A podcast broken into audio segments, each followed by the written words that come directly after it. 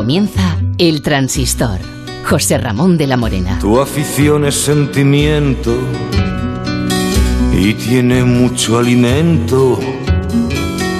Di que tú eres el mejor, hincha, tú eres el mejor. Escuchando el transistor. Ra, ra, ra. El lobito está cobrando. Pues llegáis a tiempo porque en el último minuto de la prórroga acaba de marcar Ucrania el gol que yo creo que le va a dar la victoria frente a Suecia. Iban empatados a uno, estábamos en el 120 y Ucrania se pone por delante y yo creo que el árbitro va, va a dejar sacar y va a pitar el final. Angelito, ¿tú que estabas dispuesto a narrar los penaltis? Y mira por dónde con las ganas que tenía yo de, de verte escuchar lan- lanzar los penaltis. Se ha truncado. ¿Qué tal, José Ramón? Buenas noches. Acaba de marcar, como tú lo decías, Ucrania, el dorsal número 26, Dovic, el centro por la parte izquierda. El Aguanta, remate a- aguanta, cabeza. aguanta Angelito que hay gente durmiendo. Eso es verdad. El remate de cabeza francamente bueno. Y en el minuto 121 de partido marca ese gol Ucrania que parece efectivamente, como decías, que le va a dar la clasificación para los cuartos de final. Lo están celebrando, pues fíjate, José Ramón, como no podía Aunque- ser... Aunque está el VAR ahí, dale que te pego, a ver si, a ver, porque estaba muy justito, a ver si están Nada, da gol, chequeando da el gol. gol. Ha dado el gol. ha dado el gol, así que ese gol que sube al marcador y puede ser un gol histórico porque sería la primera vez que se mete Ucrania en los cuartos de final de la Eurocopa. Ahora mismo estamos en el segundo minuto del tiempo añadido de la segunda parte, es decir, en el 122 quedaría un minuto de este encuentro entre Suecia y Ucrania. Bueno, voy a dar las buenas noches ya un poquito más moderadamente porque Angelito me va a despertar a todo el personal. Con la selección ya en, en Rusia, en San Petersburgo, donde esta tarde ya han entrenado a puerta cerrada en ese estadio impresionante del Zenit. Bueno, no han entrenado, van a jugar en el estadio del Zenit de San Petersburgo, para- pero han entrenado en el Petrovsky. El estadio del Zenit de San Petersburgo, donde van a jugar el viernes, es un estadio que se cubre y descubre a través de una corredora que lo tapa y lo protege de las lluvias y de las nevadas en, en invierno. Y hoy y mañana van a entrenar en el Petrovsky, que es un estadio mm, olímpico más, más abierto. Acaba de llegar también la expedición de la prensa y, entre tanto, Inglaterra le ganaba 2-0 a Alemania esta tarde en Wembley, con goles de Sterling y de Harry Kane. Y Ucrania, como os decía, acaba de marcar el segundo gol a Suecia, en Glasgow. Zinchenko adelantaba a Ucrania, luego Forbes empataba para Suecia. Con ese resultado se llegó a la prórroga y en el minuto 122, 23 ya de la prórroga, Ucrania va por delante y el árbitro está a punto de, finalizar el, partido. De esta manera, los cuartos de final quedarían así. El viernes a las 6 de la tarde en San Petersburgo, España-Suiza, como ya sabéis, y a las 9 de la noche en Múnich, Bélgica-Italia. Y el sábado a las 6 de la tarde en Bakú, Dinamarca, República Checa, y el sábado a las 9 de la noche en Roma, Inglaterra-Ucrania, aunque el, árbitro todavía no ha pitado al final, pero lo va, lo va a pitar, porque ya llevamos 55 segundos de más. Ha dado 3 minutos y llevamos ya 3 minutos 58 segundos. Angelito, ah, termínalo tú, a ver qué tal se te sale. Pues esto. mira, se acabó, se acabó el Joder, partido. ¿Cómo te la dejo botando? Ahí está, me lo has dejado Ay, fácil. ay, ay, ay. Lo celebra Shevchenko, el entrenador, el seleccionador. No, pues mira, parece que todavía le va a dejar un poquito más. Parecía que había pitado el final del partido el colegiado italiano Daniele Orsato, pero va a dejar unos segunditos más. Así que estamos ya en el 4 de añadido. Ahora sí, ahora sí que sí se acabó. Se acabó el partido, fíjate cómo lo celebra Andrei Shevchenko, el seleccionador ucraniano, con Pedro Jaro, aquel portero que estuvo en el Real Madrid. José Ramón, ¿te acordarás? Le estoy viendo. que ahora es el preparador de porteros de la selección ucraniana y Ucrania que hace historia. En la segunda parte de la prórroga se lo ha merecido. No sé si lo has visto, el entradón que le ha metido el sueco Danielson al jugador de la selección ucraniana Besedin. Una patada tremenda, te acordarás, como la de Yenea o Campos, al jugador del Sevilla, parecida a la altura de las rodillas. Se quedaba con 10 de la selección sueca. Y en la prórroga yo creo que ha sido justo vencedor la selección de Ucrania, que estará en los cuartos de final y va a jugar lo apuntamos el sábado a las 9 de la noche en el Olímpico de Roma ante Inglaterra. Te has entusiasmado, Angelito. Yo ya que me pongo aquí, pues me pongo. Desde el Gordo Muñoz cuando narró el gol de Maradona o Víctor Hugo Morales, yo no he visto una narración tan peculiar como que me acabas de hacer ahora, despertándome a la gente, pero con garra, con... ya se pueden acostar, ¿eh? Eres bueno, no, no, pues eres bueno, Angelito, eres bueno, eres bueno, eres un parto aprovechado para cualquier cosa. Bueno, mm, Bernardo Schuster, buenas noches. Hola, buenas noches. Te ha despertado Angelito con la voz, ¿a que sí? Un poquito, sí. Le estoy diciendo, Me ha ayudado. digo, Ángel, que está Bernardo durmiendo. vas, a despertarle a los niños, le vas a despertarle. Pero es que se ha entusiasmado con el, con el gol de, Ucrania. ¿Lo estabas viendo? Sí, estaba viendo, sí. Mm. Sí, sí.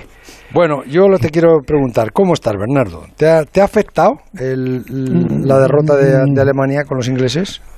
Bueno, yo pensaba que en principio, como los últimos partidos con Inglaterra siempre nos ha salido bien, hasta con goleadas y eso, pues pensaba que sí podíamos pasar y además, sobre todo José Ramón, yo estaba esperando un partido de Alemania de verdad.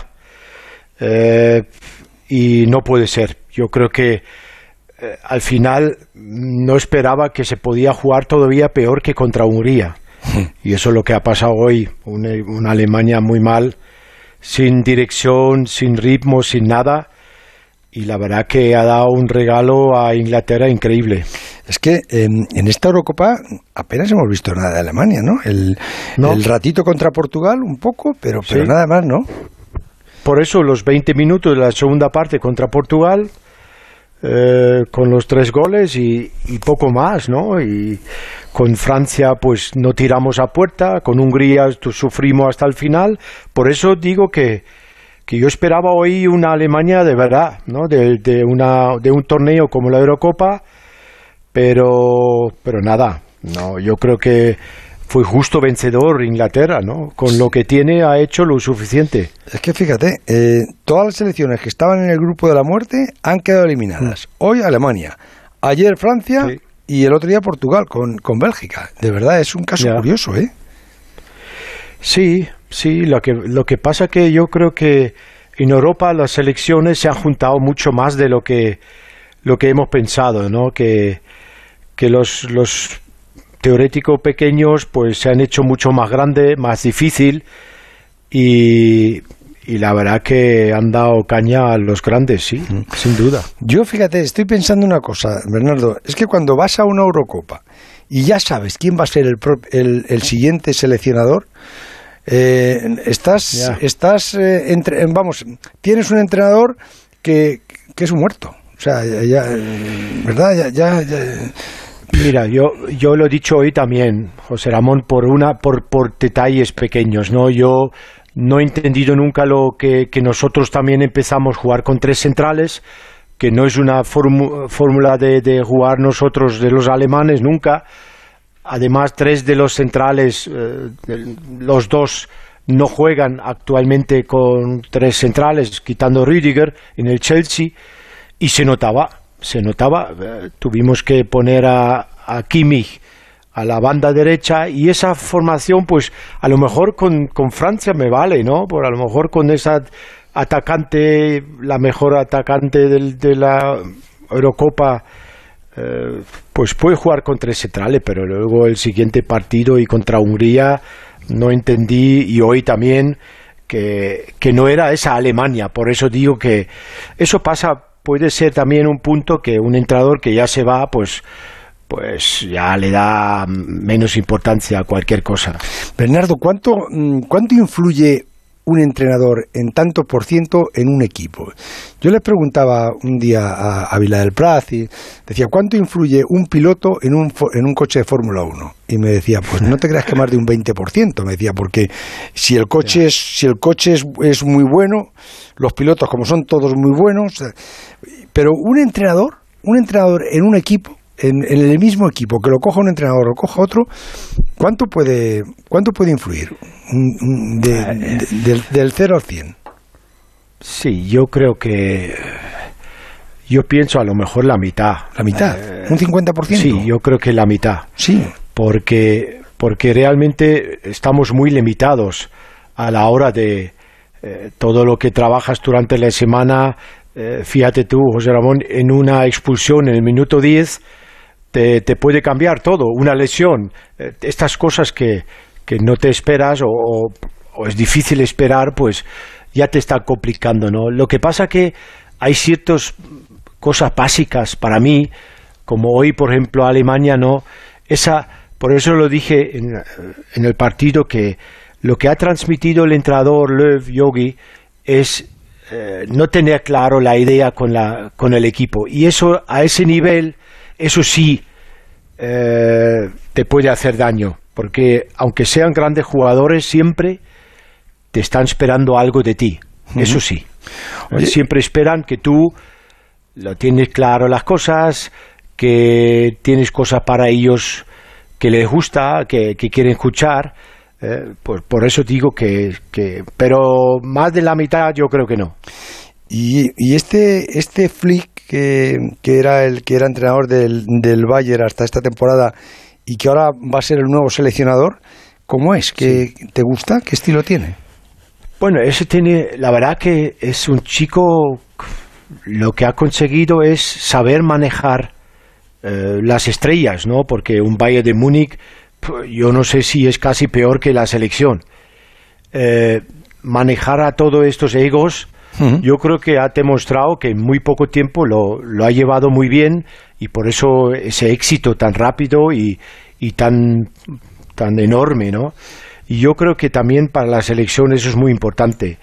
Eh, está todo mucho mejor organizado, no es el día a día, pero te llevas los mejores jugadores del país. Y yo creo que él es un, un tipo que maneja bien el, el, grupo. Y para manejar los egos, para manejar un vestuario de egos, de esos como, imagínate, de gente sí. como Suster, como Maradona, sí. como todo, para manejar esos vestuarios, ¿qué se necesita? Un, un tipo que imponga o un tipo que, que maneje mejor la mano izquierda? No, yo creo que en mi época de jugador era, era importante imponer, ¿no? Mm. Eh, tener grito, la crítica directa delante de todos. Eh, éramos otro, otro tipo de gente, ¿no? Hoy, hoy hay que tener la mano izquierda más que nunca. Y a veces hay que mirar al otro lado mejor también que antes. Y estos pequeños detalles, pues sí. Eh, y sobre todo que, que, los puntos flacos que los tenemos todos, eh, minimizar lo máximo, porque en estos grupos te lo van a levantar todo. Eh, el mínimo fallo, el mínimo error, el mínimo que tienes, el déficit que tienes, pues te lo van a levantar ellos en, en cinco minutos. Sí, y, y, en eso los que mejor han toreado quizá han sido Ancelotti, Vicente del Bosque, sí, ese tipo Vicente. de maestros, ¿verdad? Sí, que sí, sí. manejan la mano izquierda o, o imponer por lo que ha sido, ¿no? Porque no es lo mismo que entre Schuster en un vestuario que, sí. que entre un, un, un, entrenador que no lo conoce. Por ejemplo, el Benítez, eh, que a mí me parece que es, es, buen entrenador, pero Benítez se le colgó el San Benito ese que le había dicho a Modric, eh, mm, pero mm, ¿por qué, que, ¿por qué, la das con, tanto con el exterior? Ya, ya. Eh, era un, una lesión que había tenido Modric en los gemelos y, y, Benítez en un momento determinado le dice a Modric, eh, Modric no le usted tanto con el exterior porque se va, se va a volver a dañar los gemelos. Y le oyen a Benítez, ¿qué, ¿qué, te ha dicho? ¿Qué te ha dicho? Y dice, sí. que no la dé con el exterior. Y yo, pero ¿y ese qué sabe? Si ese no ha jugado ni en no. segunda, si ese es horrible, si ese tal. Y le pegaron un chorreo porque Benítez, evidentemente, como futbolista no imponía no imponía y, seguramente sí. Modric y ahí este donde jugó este este en, en, en el Valdepeñas este no no, no jugaba en la vida no ahora si eso se lo dices tú o se lo dice un futbolista que, que impone pues evidentemente sabe se, se, les mira de otra manera no sí pero pero aparte José Ramón yo por ejemplo yo no lo haría nunca. No. Yo bueno, a, a Modric a, a jugadores como de esta calidad yo no tengo que decirle ya como como tiene que pegar. Eso, eso lo, justo lo que yo quería decir antes, ¿no? Esos son pequeños detalles que el jugador no le, no le necesita. Ya, pero no Bernardo, le tiene que decir esto. Imagínate que el médico eh. dice, no le debe dar tanto, está con él en la banda, dice, le da demasiado con el exterior y, y se va a volver a resentir del gemelo. Y tú bueno. vas y le dices eso, que es que muchas veces suceden no. cosas así, ¿no? No sé. No, pero esas cosas no... Ahí no esa, esa, esos pases no, no, valen ya ahí. Eso uh -huh. te crea más problemas que otra cosa y hay que evitarlo lo máximo posible. hay que intentar o saber directamente. Por eso lo de Ancelotti a mí no me sorprende, porque él ha estado en un gran equipo con grandes compañeros, los ha vivido, él ha estado muchos años y él sabe perfectamente lo que, lo que necesitan estos tipos de jugadores y lo que no necesitan. Torear con la izquierda sin arrimarse. ¿Verdad? Exacto. ¿Eh? ¿Has visto cómo que, de lejos le ha pasado el toro de Sergio Ramos? Él ya estaba en el burladero. ¿Se ha metido en el burladero? Sí, sí. ¿Eh? No, no, exactamente. Es así, por eso. Oye, y, y, y, ahora quién en estos en, estos cuartos de final, ¿quién te parece a ti las cuatro selecciones que pasan a semifinales? Bueno, yo la verdad que yo creo que Italia va a ganar a Bélgica. ¿Sí? ¿Tú crees? Mm. Por, sí, sí, porque los italianos ahora han vuelto otra vez un equipo muy difícil, un equipo como siempre, eh, que, que, sabe estar ahí, está otra vez un equipo está en el campo. Los belgas en momentos difíciles no lo sé no sé si son capaces de imponerse a, a los italianos, no sé, ¿eh? yo mm. tengo un poco la sensación que pasa Italia. viendo los dos. En, en el otro lado, en, Dinamarca, República Checa, ¿pasa Dinamarca? Eh, yo creo que sí, mm. porque aunque fue muy duro lo de, lo de Ericsson, sí, pero están dulces pero creo que y les ha unido. todo ha salido bien y, se han venido arriba, ¿eh? La verdad que tiene, para mí también son favoritos en ese partido. ¿Y en el Inglaterra-Ucrania pasa Inglaterra? espero que sí, ¿eh? Sí. Por lo menos, porque yo lo de Ucrania, vamos, yo no me esperaba que podían ganar a Suecia, ¿eh? De ninguna manera. Pero mira, ahí está. Es que cuando una selección da una pues. sorpresa de estas así, ¿verdad? Pues, pues se cogen fuerza. ¿eh? ¿Y en el España-Suiza? Pues va a ser un partido duro, como siempre, porque allá hemos visto cómo es Suiza, pero yo confío en España, ¿no? Yo creo que cada vez está aprendiendo más cosas, está haciendo las cosas mejor, eh, y yo creo que ahora también saben que es un gran rival, pero, pero luego España, cuando ves lo, yo pensaba también con Croacia va a ser todavía más difícil, ¿no? Que, eh, pero luego ves los partidos y y, España tiene mucho más cosas que luego el rival, ¿no? Lo que estoy viendo yo y quitando los pequeños momentos que también los tiene, que no están de todo bien, quizá encajando demasiado gol, pero, pero luego pues sabe estar y, y, yo creo que el otro día este partido le va a ayudar muchísimo para el partido contra Suiza. ¿Y el mejor jugador que has visto tú que si este verano cuando tengas un equipo que te ficha algún equipo y te digan, ¿quién, ¿quién podríamos haber fichado? El mejor jugador que has visto tú en la Eurocopa que te gustaría tener en tu equipo. Es que esto ahora mismo todavía lo tengo difícil. Y estábamos hablando estos últimos días de que si, si miramos un poquito, eh, nos cuesta quién fue el último mejor jugador del Mundial o de la Eurocopa, es que ahora mismo hay tanta igualdad y los grandes estrellas que los conocemos, que para que pensamos que van a dominar, pues ya se han ido a casa. Claro, es que esperábamos más de más de Mbappé, ¿verdad? Me hubiera gustado ver a Haaland. De Mbappé no, me sorprende mucho, tú sabes que yo no soy muy muy ahí. Eh, yo no estoy muy de Mbappé porque yo veo cosas que que no me no los veo para una gran estrella que lleva un equipo a la espalda y, por lo tanto, pero, pero ahora mismo yo lo tengo difícil porque hay tanta igualdad y es, es por el momento para mí complicado. Pero si te dieran para, para llevarte uno, te dicen, Bernardo, elige el que quieras, que te le, que, te le llevamos. ¿Quién te llevarías? Eh, la verdad que... No lo tienes claro, ¿verdad? No, no. No. Bueno, pues nada, no, no, no, te, no te aprieto más. que, ¿Sabes lo que, lo que me he quedado loco? Que esta tarde eh, casi, me, casi me como el volante cuando venía escuchándote. Así que fuiste ah. a ver ocho apellidos vascos a un cine, tú solo. Solo. ¿Tú solo? Sí, yo con Elena. ¿Los dos solos? Ay, bribón. Yo no me esperaba, digo. En la fila de atrás, o pusiste, no viste apellidos vascos. No he visto los apellidos no, vascos. No, yo pensaba que nos hemos equivocado y digo, vamos a preguntar si es la sala. Sí.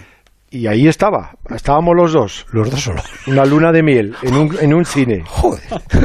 bueno, pero fue peor lo del Chipi, ¿eh? Fue peor lo del Chipi. Sí, que él solo, ¿eh? Que él solo. Lo que pasa que José Ramón, yo no sé si era una película a las 12 o a las 4 de la tarde. Eso no lo tengo claro todavía. A las 12 de la noche no te creo. A las 4 de la tarde sí. ¿No? A las 4 de la tarde sí te Bueno. creo, sí. ¿Y la, y la viste? ¿Te gustó? ¿Los ocho apellidos vascos? Sí, me- yo me gusta estos pelis que Sí, me rí mucho. Un, un andaluz y vasco, eso es Buena, una mezcla muy buena, buena, ¿eh? muy para buena. Muy buena, muy Sí, buena. sí. Bueno, me pones a los pies de Doña Elena, ¿eh? Vale, Un abrazo muy gracias. fuerte. Hasta José mañana. Un abrazo, buenas noches. Una conexión con San Petersburgo. Fernando Burgos, Alfredo Martínez. Muy buenas noches. Hola, buenas noches. José Ramón, desde San Petersburgo. A ver, Desde el Fernando. aeropuerto todavía. Ah, Desde todavía no en el aeropuerto, todavía. estáis, estáis esperando las Sí, maletas. sí. Mm. No, las maletas Bueno, ya yo- las tenemos, estamos... Cuenta, cuenta, Alfredo, que lo tuyo es mejor. Sí, sí, que estoy esperando a poder pasar, porque a mí de momento no me dejan entrar. No sé si. Ya te dije yo que en una de estas te iban a enganchar. No, sí, ya me, no, ya Alfredo, pillado, ¿no? Alfredo, ya te dije que en una de estas digo, sí, te va saliendo la cosa bien, No, va- pero- pero una de estas te Fíjate que Sí, sí, era sí. de los primeros en pasar, ¿no? Digo, bueno, como soy de los primeros no habrá ningún problema con el pasaporte, con el visado y todo. Teníamos, yo creo que seríamos, Fernando, unos 70, 80 y de nuestro grupo yo creo que he sido el único que se ha quedado fuera. Hay quien dice que esto suele ser a veces aleatorio. Eh, aquí estamos eh, cinco o seis personas, hay tres que vienen también de compañeros de Mediaset que venían desde Estambul y bueno, a- aquí hay muchos policías y vamos a ver que todo que todo vaya bien, que nos dejen entrar a San Petersburgo para Tú ahí quieto y no protestes de nada, Alfredo, ¿eh? No, Alfredo, que No, no, no, gente- no, no, yo- yo No, que el Putin se cabrea y te, te ponen los polvos Si ves pica que me pica, callo- te ponen los polvos si y estás estornudando que te caes a cachos, ¿eh? Si ves que me callo es que me dicen que no puedo hacer la conexión con Onda Cero desde San Petersburgo, pero de momento estoy aquí esperando porque viene una señora con muchos papeles, firma uno y le deja entrar. A ver si soy yo el próximo o, tenemos que esperar. Mira, a ver, si acaso les digo algo, ¿sabes? Si acaso les... Sí, sí, por favor, tú que tienes Sí, mano, sí, yo- a ver si... Y si no, dile al alemán, que será conocido aquí, que Bernardo por lo menos levantó un teléfono y, y seguro que le hacen más caso que a ti y a mí. No, no, yo creo que con Putin va a tener va a tener poca fuerza, ¿eh? Yo creo que ahí no... Poca mano, ¿no? Fernando, ¿y tú dónde estás? Tú ya has pasado, ¿no? Tú ya, tú ya estás en, en el hotel, ¿no? No, no, yo estoy en la terminal porque Espínola y el resto de, técnicos eh, están intentando comprar las tarjetas para los teléfonos móviles y los aparatos eh, electrónicos que tienen que utilizar eh, todos estos días. Es evidente que aquí no se puede venir sin comprar una tarjeta rusa porque el roaming, la itinerancia de datos como la actives, te meten, te meten tal guantazo en cuanto a dinero que, que bueno, que, Bueno, pero a que ti, puede te, un- a ti te ha dicho Moy que tires, que tires de cartera, que sin problemas. Yo, yo es que prefiero no tirar de cartera aquí por si acaso se quita la itinerancia de datos. Yo estoy llamando por teléfono porque me ha llamado Bustillo, que si no yo no llamo, vamos, no llamo a nadie, ya te lo digo yo, porque no, que no, que no, que yo no hago una llamada, yo no enciendo el WhatsApp ni nada y aquí estamos esperando pues eso, a que Espinola compre las tarjetas. Aquí es casi la una, hay actividad en el, en el aeropuerto, eh, las tiendas están abiertas, sí, tiendas de comida, tiendas de telefonía móvil Hemos llegado hace una hora, la selección llegó José Ramón esta tarde, ya han entrenado en el Petrovsky Sí, Stadium, sí, lo han hecho a puerta cerrada. Bueno, pues está, están bien, eh, una sesión de recuperación mucho más acusada que en otros partidos porque tuvieron que jugar 120 minutos y aquí se van a quedar tres noches porque nos quedan 72 horas para ese, parti para ese partido frente a, a Suiza, que no deja de ser una sorpresa que haya eliminado a Francia y mañana tenemos eh, muy buena actividad. Vamos a escuchar a Unai Simón, José Ramón, que da rueda de prensa y es una alegría porque va a ser presencial, no va a ser telemática. Por la tarde van a volver a entrenar y nos dejan ver solo 15 minutos, que ya sabe que no es Por lo que, pero por lo que has visto, Fernando, ahí en el aeropuerto, eh, ¿van con mascarilla en, en los rusos? Sí, sí, sí, sí. Aquí con mascarilla. sí. No te lo digo por eso precisamente, porque claro, tiene una, Sí, ahí tiene una incidencia ahora que Muy de- grande, muy alta de muy grande. contagio, sí, sí. Mm. Sí, sí, No, no, no, aquí nos aquí han todo el recomendado- mundo- Sí, nos han recomendado muchas medidas de seguridad, ¿eh? distancias y todo, porque esta es una zona de, de alto riesgo, ¿eh, Fernando? No, yo no, vamos a ver, salir del Hotel José Ramón es un riesgo, evidentemente, es un riesgo muy grande, entonces solo hay que salir No, que- que- para que- lo necesario, para ir al entrenamiento, No para ir a salgas, Fernando. prensa, para ir al estadio. No, sal- salgas que, cerrado. llega- que llegas a Navarrevisca y armas unas parrameras que, que, que, que hay que, que hay que cerrar tu Ávila, hay que cercar Ávila. Yo de momento, Yo de momento estoy inmunizado por la vacuna de la monodosis Janssen. El último test PCR ha dado negativo a todos los miembros de la expedición. Venimos aquí con todos los papeles que se suele decir en regla. Vamos a ver si a Alfredo no le hacen la gracia y le dejan pasar por fin. Y, a esperar. Hace muy buena temperatura, 22, 23 grados. Eh, y la selección, pues imagínate cómo está. Hay un estadio, un estado de no de euforia, pero sí de mucha confianza. Es posible que sea más difícil preparar el partido de Suiza que el que podrían haber preparado contra Francia, porque ahora el cartel de favoritos ya no es de nuestro rival, sino es de nosotros mismos. Pero hay que tener, hay que tener mucho, mucho cuidado. De momento no han viajado familiares, pero tampoco eh, va a haber una colonia de españoles multitudinaria. José Ramón, esto está muy lejos, se necesita un visado, muchísimas medidas sanitarias, muchísimas, muchísimos papeles y yo creo que estaremos en torno a los mil aficionados españoles el próximo viernes bueno, en las gradas del San Petersburgo Stadium. A ver si me da tiempo a hacer otra conexión con vosotros antes que acabe la función de esta noche y sobre todo a ver, si, hemos, a ver si hemos liberado al, a Alfredo Martínez. Porque además este mediodía el seleccionador sub-21 Luis de la Fuente ha hecho pública la convocatoria para los Juegos Olímpicos y hay seis jugadores convocados que están en la Eurocopa. Alberto Pereiro, muy buenas. ¿Qué tal, capitán? Buenas noches. Eh, eh, sí, eh, dime. Unai Simón. Unai Simón, Eric García, Pau Torres, Pedri, Oyarzábal y Dani Olmo. Lo de Pedri me llama mucho la atención, porque yo imagino que el Barcelona, con la temporada que lleva Pedri, que ha jugado todos los partidos, ahora la Eurocopa, si ahora le dices al Barça que te llevas a Pedri también a los Juegos Olímpicos, el Barça va a decir que ni hablar. Me lo estoy imaginando. Bueno, pero tampoco se puede negar. la ley del deporte en España ya sabes cómo funciona. Bueno, pero... si es por un pacto entre los dos Mm. Eh, puede ser que se llegue a buen puerto, pero eh, los extranjeros sí pueden negarse a dejar a los futbolistas eh, que vayan a los torneos. Ya ha pasado con varios jugadores en esta convocatoria de cara a los Juegos, pero de momento el Barça se ha puesto en contacto con la Federación y Luis de la Fuente y Francis Hernández le han dicho que no y que Pedri va, a estar en la, lista de los Juegos Olímpicos y según termine con la absoluta se tiene que incorporar en venidor a la, a la otra convocatoria. Bueno, los Juegos Olímpicos no son una competición oficial de FIFA, ¿eh? O sea, que, que yo no sé eh, si... No, no lo son. por eso digo que no sé si eh, se les podrá obligar, aunque diga la ley del deporte, no sé si se les podrá obligar a ir a, los juegos. A lo mejor el chico, evidentemente, si el chico quiere ir, va a ir. Pero si el chico no quiere ir, dice que le duele el muslo y, no va. Eso es lo que pasa que yo me imagino. Desde luego, pero yo no sé hasta qué punto, en cuanto hay una convocatoria oficial por parte de la federación, eh, ya entra en vigor la ley. O sea, no tiene por qué ser eh, un partido amistoso, un partido oficial, una Nations League o, unos Juegos Olímpicos. nunca se, ha, nunca se ha dado el caso. El que ha dicho que no iba, nadie le ha, obligado a ir. Siempre, no, se, oculta, se tapa un poquito y ya está, eso es. Mm. Pero que Pedri quiere ir a los Juegos, te lo digo yo que quiere ir. Eso seguro. Estoy convencido, claro. Pero que al Barça le debe hacer poca gracia, también te lo digo yo. Eso, Eso seguro. Mira, ha habido equipos eh, extranjeros, por ejemplo, el, el Bayern no ha dejado que venga Marroca. Eh, la primera opción para eh, los eh, sub-23, aparte de Miguel Benino y Ceballos, que eran fijos, era Fabián y el Napoli ha dicho que no, y por eso al final eh, acaba yendo Marco Asensio, porque también se ha preguntado al Manchester City por dos futbolistas, Ferran y Rodrigo Hernández, y también ha dicho que no por los dos. Así que los seis que has dicho de la absoluta, una selección muy buena en cuanto a futbolistas, con alguna que otra baja de jugadores bastante señalados y habituales y que van a estar seguro, como Borja Mayoral, incluso llamando a Mourinho por teléfono, les ha dicho que no dos veces el equipo italiano y los otros tres que superan la edad son Dani Ceballos, Marco Asensio, que era la quinta opción, y eh, Miquel Merino, que se ha recuperado de su lesión. Hasta bien, Alberto. Chao, chao. El transistor.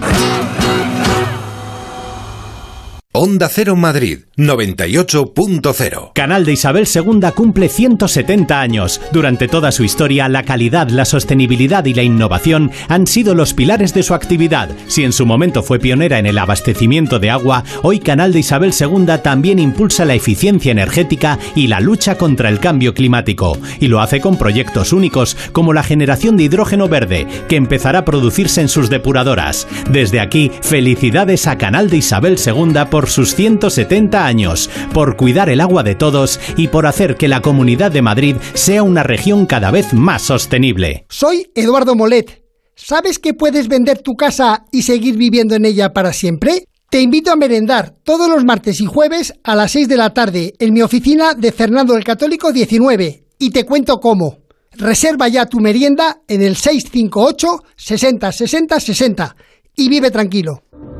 En ocasiones veo ofertas 2 por 1 Sí, dos gafas graduadas de marca con antirreflejante por solo 79 euros. Infórmate en soloptical.com. Restaurante Asfontes. Auténticos productos gallegos. Carnes, pescados, mariscos, caldo gallego, empanada, lacón y una amplia carta de vinos. Salones ideales para celebraciones y también terraza. Con el excelente trato de siempre. Asfontes. En General Laci 10 cerca de Atocha. Y ahora también en la calle Áncora 32. asfontes.com.es. Entrevistas y debates, análisis y opiniones, participación y buen humor. En Onda Cero lo tienes todo.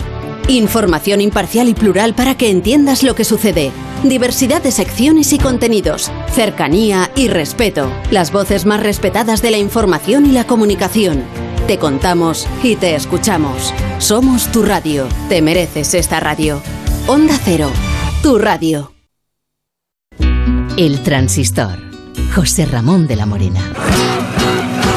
En algún lugar próximo al circuito de Red Bull en Austria, en la localidad de Spielberg, debe estar la roulotte, el, el motorhome, donde duerme Fernando Alonso cuando viaja por Europa.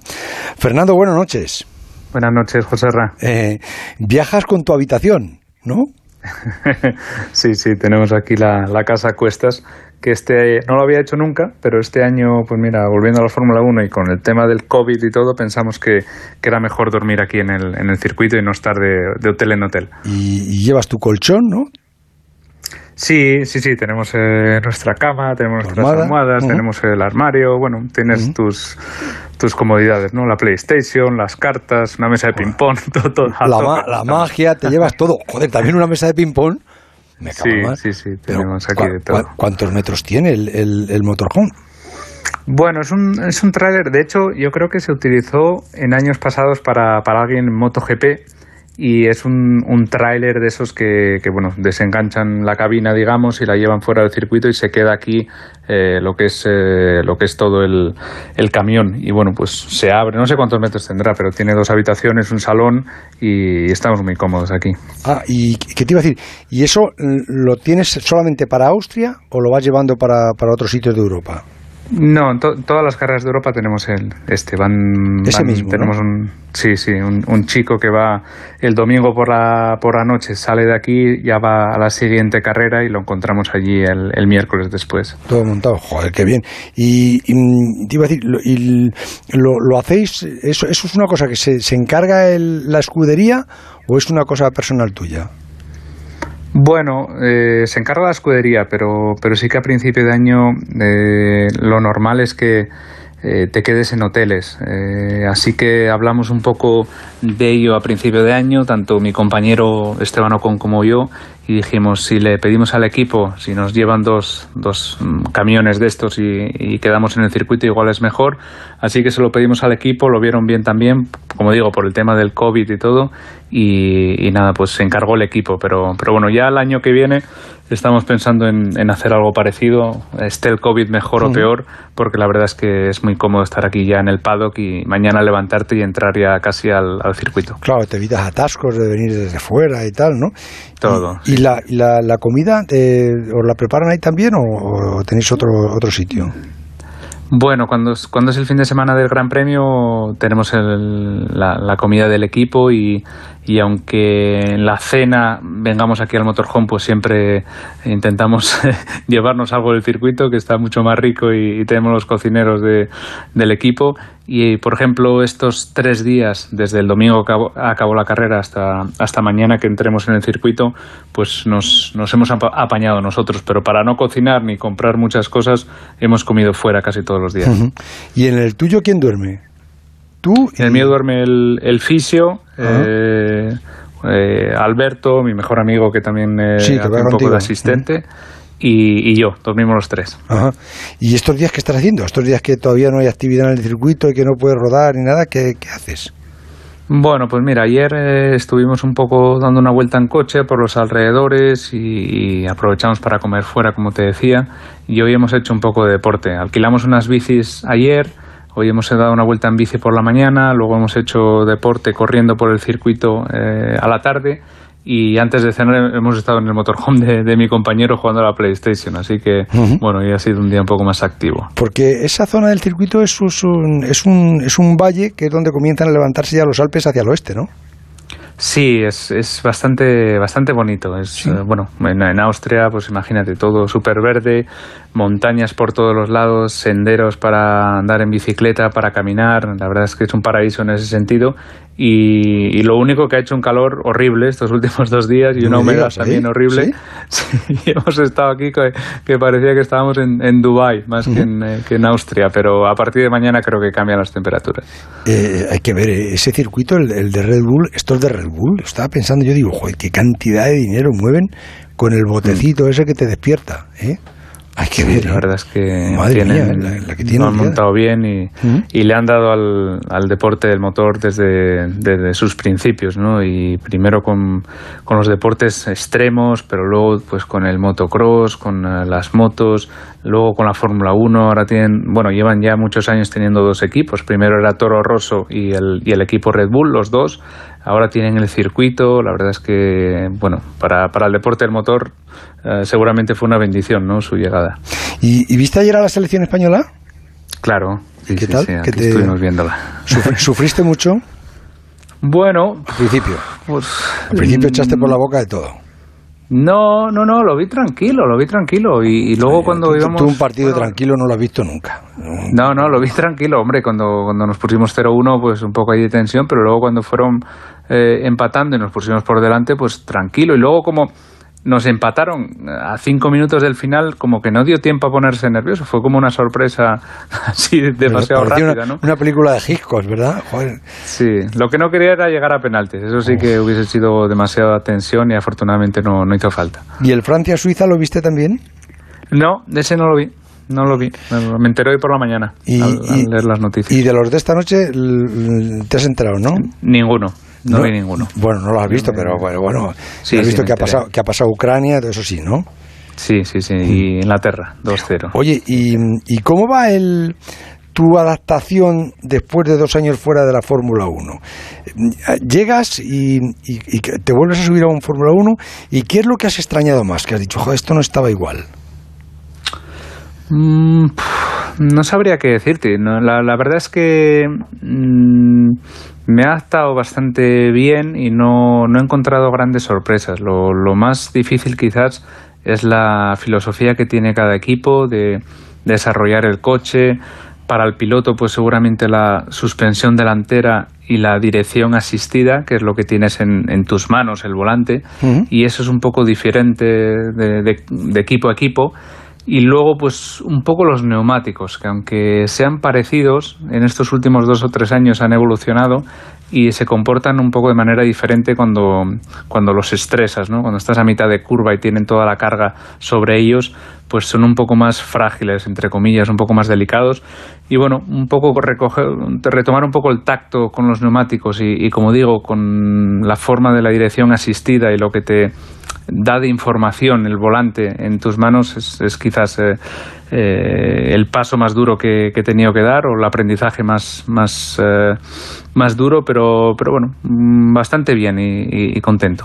Esas sensaciones, Fernando, ¿dónde se cogen? En el volante, las notas en el, en el volante, la sensación de los neumáticos que se van, las notas en, en el asiento, cuando te est- estás Sí. sentado, ¿dónde las sientes? ¿En la espalda? ¿Dó- ¿Dónde lo siento? ¿O en todo? Bueno, en, en teoría lo, lo normal sería sentirlo todo en las manos, sentirlo todo en, en el volante, cuando llegas a una curva eh, te tiras hacia, hacia el vértice, hacia el interior y el volante pues va cambiando, digamos, el peso, ¿no? Como cuando entras en un coche de calle y vas a una rotonda y, y si entras demasiado rápido, demasiado despacio, el volante como que se pone más duro o menos duro, ¿no? Depende del agarre que tenga el, el coche en ese momento. Pues un poco parecido en, en un circuito y, y con el Fórmula 1. Lo que pasa es que, pues bueno, eh, depende de la dirección asistida que le den, depende de la geometría también de las ruedas, de cuándo giren las ruedas, porque es bastante compleja en un Fórmula 1, pues te da una sensación u otra. Y, y también las correcciones, cuando el coche te da un latigazo, digamos, no, no tenemos control de tracción, así que imagínate cuando aceleramos eh, los movimientos que tiene la parte trasera, pues también lo sientes un poco en el asiento, ¿no? En el, en el, en el cuerpo en general, que, notas que, no va recto el coche. Pero bueno, un, poco de todo, son sensaciones que tienes que ir cogiendo y, como digo, cada coche es un pelín diferente, pero nos adaptamos bastante rápido. ¿Y el cuello, el cuerpo, te, te protestó después de la primera carrera? Mm, sí, sí, el, cuello, el cuello sobre todo. El cuello yo creo que hasta la carrera, yo te voy a decir, Portugal fue la cuarta, tercera o cuarta, no estaba, o sea, hacía la carrera bien, pero el domingo por la noche sí que dormía un poco o miraba a mis compañeros un poco de lado, ¿no? No, no movía el cuello con, con soltura. como si tuvieras ¿no? Así, sí, sí, un pelín. ¿Y cuánto te duraba eso? Mm, bueno, hasta el martes o así tienes, bueno, dolores musculares, ¿no? Normales, eh, de, la parte de, o los músculos que más utilizas. Pero a partir, yo creo, de la carrera 3 o así, pues ya te adaptas más, entrenas mejor. Eh, y, y, es que por mucho que entrenes fuera del coche, con los elásticos, en el gimnasio y todo, nada puede reproducir las fuerzas que, tenemos en el coche, sobre todo en el cuello, que es muy difícil de entrenar. Así que, bueno, hace falta un poco de coche, hacer un poco de callo también en, los asientos, porque la espalda, el homoplato, los hombros, eh, las marcas de los cinturones, son cosas que vamos muy apretados en el dentro del Fórmula 1 y después de dos años fuera, pues, eh, bueno, la piel protesta un poco, ¿no? Porque tiene otra vez pequeñas eh, hematomas, ¿no? Aquí y allá que dices, bueno, me hace, me hace daño el asiento, ¿no? Y empiezas al ingeniero, hay que quitarle un poco de aquí, hay que ponerle un poco de espuma aquí, allá, y luego te das cuenta que a la quinta o sexta carrera, sin tocar nada, han desaparecido de tu cuerpo porque, bueno, ya estás habituado a todo. Y en el simulador esto no, no se siente igual, ¿no? No, el simulador es, es eh, muy útil para conocer los circuitos, para los ingenieros también a la hora de probar cosas que quizás sean demasiado complejas de fabricar o, demasiado caras de fabricar y entonces, bueno, está bien probarlas en el simulador antes de eh, darle luz verde o, o, quitarnos de la cabeza. El simulador es útil para eso, pero claro, al, no moverse, al no tener las fuerzas G, al no tener las vibraciones, al no tener nada, eh, a nivel físico no, no, te ayuda demasiado. Oye, después del carrerón que hiciste el domingo, que haces un carrerón y dices, joder, noveno, y, yo te digo cuando decía, esto es lo que hay, eh, hasta aquí, hasta aquí. Esa impotencia, ¿cómo, cómo se lleva? Bueno, más o menos eh, no es que estés acostumbrado, pero sabes cuando, cuando estás en la Fórmula 1 cuál es el sitio que, que te toca o cuáles, cuáles son las posiciones a las que puedes aspirar. Y si estás por delante de esas teóricas eh, posiciones a las que puedes llegar, pues has hecho un buen trabajo. Si estás en esas posiciones, te vas más o menos contento y si estás por detrás de lo mínimo que, que tendrías que estar, pues ha sido un mal fin de semana. Así que, pues bueno, vas cambiando tus objetivos, ¿no? Un poco como en cualquier deporte, pues eh, habrá equipos de fútbol de primera división que si llegan a la Europa League, pues es un éxito y si hacen eh, novenos o décimos y estaban luchando por la salvación, pues es un éxito también, ¿no? Entonces, bueno, es frustrante, sí, porque todos queremos ganar y, cuando estás en, la Fórmula 1 quieres llegar eh, el primero, pero también mi vuelta a la Fórmula 1 este año pues está muy enfocada al año 2022, que hay un cambio de, reglas muy grande y, bueno, podía vivirlo este 2021 desde casa viendo la tele o vivirlo desde aquí ya dentro y preparar el 2022 desde dentro del equipo, ¿no? Y me parecía la mejor opción y, y estoy contento, ¿no? Aunque parezca un poco demasiado poca recompensa, ¿no? Hacer solamente entre los 10 primeros o 8 primeros. Sí, porque físicamente te va a venir bien, vas a volver a recuperar la, musculatura en el cuello, la, la, fuerza, las sensaciones, todo eso. Pero mm, eh, el coche que están preparando, con, que va a ser el cambio de todo.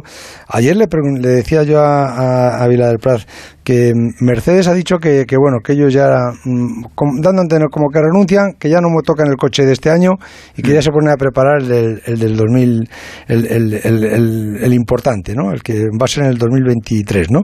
Eh, vosotros, mm, e-, ese coche, ¿cómo, ¿cómo lo tenéis o cómo lo estáis viendo? Sí, sí, el 22, el 22, es el, cambio, el año que viene. Así que sí, bueno, pues como Mercedes yo creo que estamos todos los equipos, ¿no? El, este coche, el actual, el que estamos corriendo, pues está un poco ya digamos, entre comillas, abandonado. Es, es, un coche que vamos a seguir corriendo todo el año, pero que no va a tener ninguna evolución sustancial para ningún equipo. Y, y, todas las fábricas están trabajando de cara al año que viene. ¿Por qué? Porque hay una reglamentación bastante diferente a la actual y, va a necesitar muchísimo trabajo y un rediseño prácticamente de todo el coche. No se van a parecer en nada a los actuales. Así que bueno, estamos todas las fábricas trabajando en ello. Si le preguntas al PIN, pues mm, te dirán que, que estamos bastante contentos de, de, cómo están yendo las cosas porque empezamos mucho antes en ese coche del año que viene de lo que han empezado en, en, en su historia, ¿no? Porque siempre se empieza, digamos, a partir de agosto, se empieza a trabajar en el coche del año siguiente. Sin embargo, este año todos los equipos han empezado a trabajar en el mes de marzo o abril. Así que todo el mundo piensa que van por delante de, lo que sería normal, pero al hacerlo todos los equipos, pues se queda todo como estaba un poco, ¿no? Así que, bueno, yo creo que es, es, un poco una moneda al aire lo que va a salir el año que viene, qué equipo ha interpretado mejor las reglas que otro y seguramente, pues bueno, Mercedes, Red Bull, eh, son equipos que, que llevan dominando el deporte durante muchísimos años y seguro que van a tener un coche competitivo. Lo que pasa es que, bueno, equipos de la zona media o zona media alta, como puede ser Alpine, eh, Ferrari, McLaren, igual tenemos esa oportunidad soñada de, de ponernos a, a, la altura de los líderes, ¿no? Y eso es donde ponemos los en la cesta de los huevos lo estamos poniendo todo ahí, digamos. Fernando, y estos dos años que has estado fuera de la Fórmula 1, no fuera de la velocidad, pero sí fuera de la Fórmula 1, eh, ¿qué has notado? ¿Hace, ¿Hace frío fuera? No, no, no, no. fueron fantásticos. ¿Sí? Fueron fantásticos. ¿Y, y cuál es, eh, cuál es el, que, el que más te ha gustado? ¿Dónde más has disfrutado? ¿Has estado en Le Mans, en Daytona, Indianápolis, el Dakar? Es que has hecho de todo, joder. Sí. Yo digo, este se me sube en una moto. has sido campeón del mundo de resistencia. ¿Cuál ha sido el, el, lo que más te ha llenado?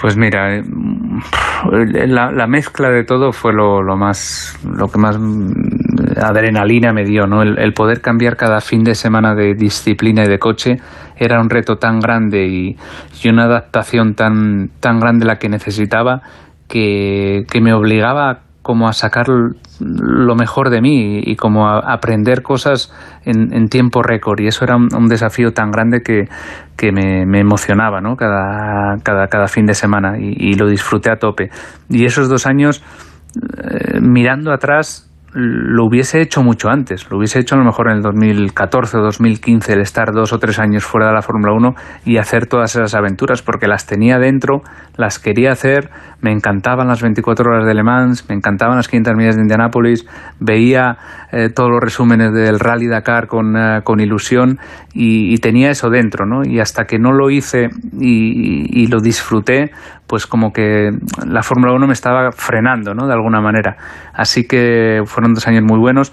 Me quedaría con las 24 horas de Le porque las gané dos veces y, y, claro, tengo un recuerdo fantástico. Y también con el Dakar, porque aunque no se ganó, bueno, fue, fue una experiencia a nivel competitivo fantástica, pero a nivel humano también. Es un rally en el que tienes que sobrevivir un poco con, con tu copiloto, eh, con Marc Coma, que me lo pasé de pipa, y, y estas dos semanas cruzando el, un, desierto ¿no? y un país entero. Así que eh, fue una experiencia que, seguramente repetiré en el futuro, sin duda. Oye, eh, el coche del, del Dakar no lo tienes en el museo, ¿no? No, ese ¿Sí, no, ese creo que llega a final ah, de lo año. vas a tener también. Sí. Es que sí, sí, el museo, de verdad, que cualquier persona que le guste, no voy a decir la Fórmula 1, ¿no? Que le, que le gusten los coches, que le guste los de verdad que es para verlo, es que es espectacular, es que si tú quieres, mm, de verdad, ¿eh? Cual, cualquier, cualquiera que tengáis niños y cualquiera que, que, que, que les guste esto, está el primer car con el que empezó Fernando Alonso que te costaría trabajo buscar ese puñetero car, rebuscarlo, comprárselo al que lo tenía, ¿verdad? Eso, sí. joder, porque fíjate que se han pasado tiempo. El primer, el primer Fórmula 1 en el, que corres, el primer coche de Renault con el que quedas campeón del mundo, el segundo, luego el, el primer McLaren, luego el primer Ferrari, luego el, todos los coches, luego el de, el de Indianápolis, el de, el de Le están todos ahí. Es, es, maravilloso eso, de verdad, es, es para verlo eso. ¿eh?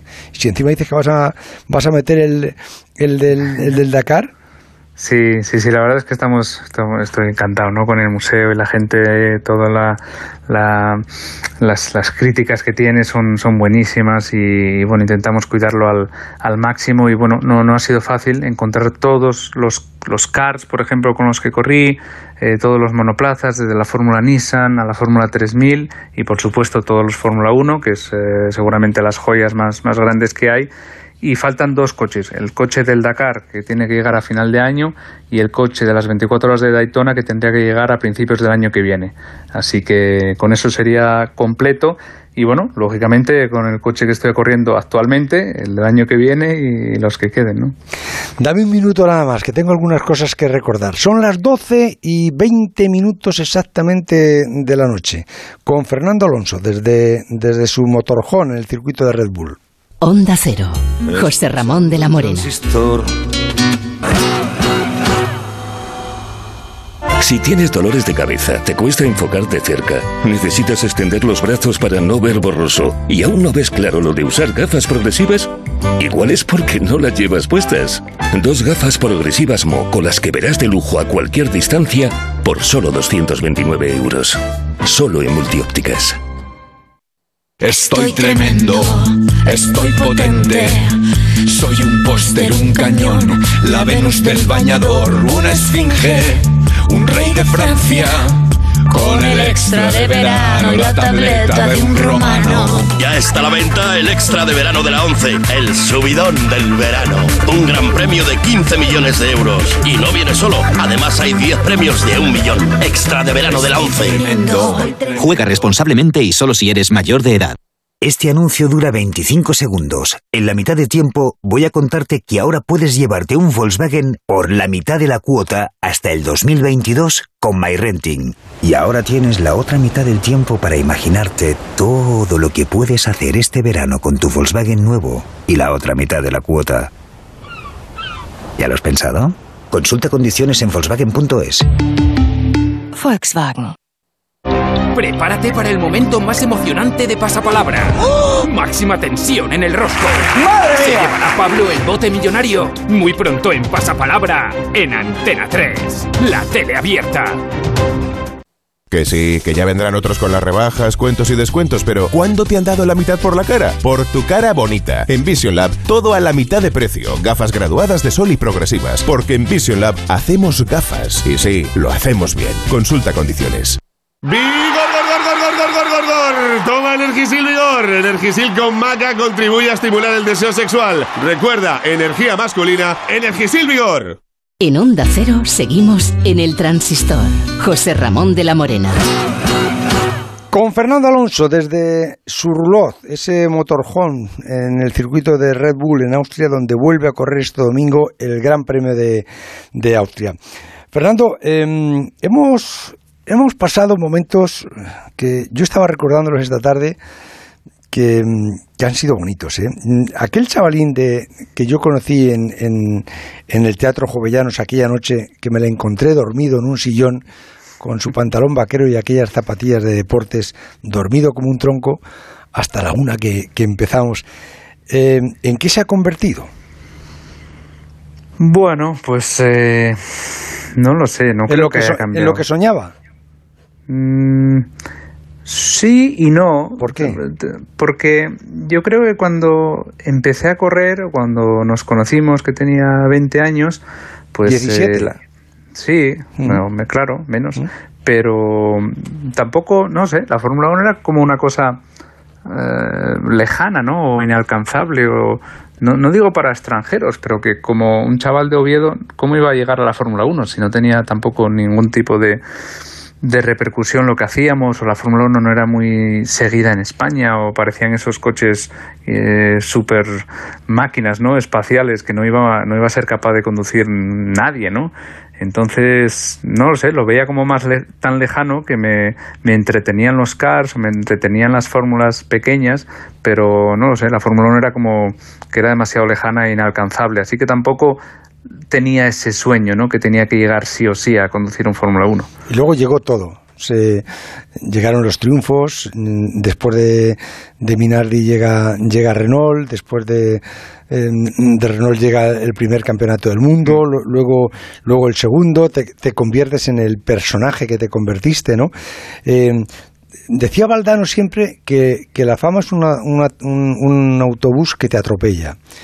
¿Cómo, ¿Cómo te salvaste? Y sobre todo, ¿en qué notaste el, el atropello? Porque, claro, todas esas cosas si- siempre mm, te ponen leyendas que de, de antipático, de arisco, de todo lo que tú no eres.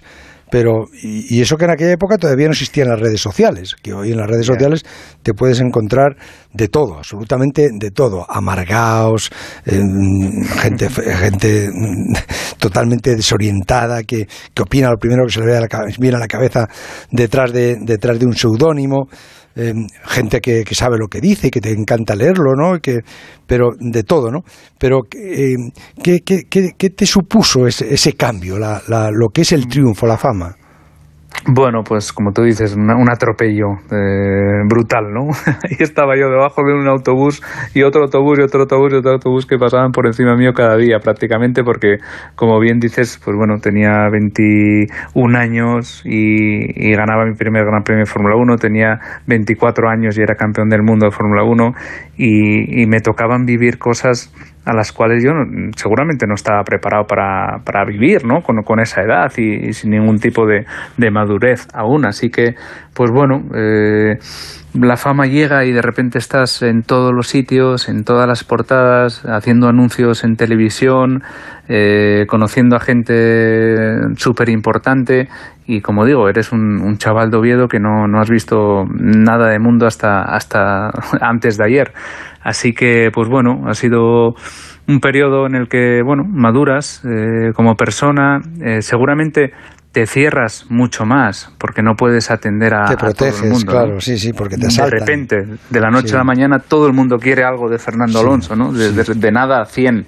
Entonces, pues ese 100 lo tienes que controlar de, de la mejor manera posible y, y es un poco cerrándote un poco en, en tu núcleo más cercano y, y racionando mucho tus apariciones, ¿no? En, en- en prensa o en televisión o en, o en radio, lo que sea. Y eso seguramente se entendió mal en, en algunos casos.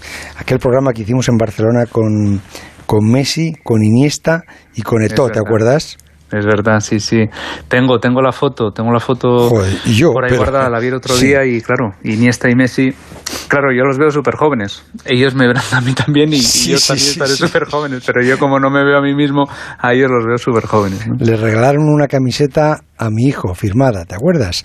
Sí, sí, sí. Y- pero sí, pero lo que pasa es que Javier se hizo del Madrid, pero del Madrid a, a todo poder, como decía, como decía Iniesta. Eso está bien, eso está bien. Y, y la camiseta de Messi desapareció.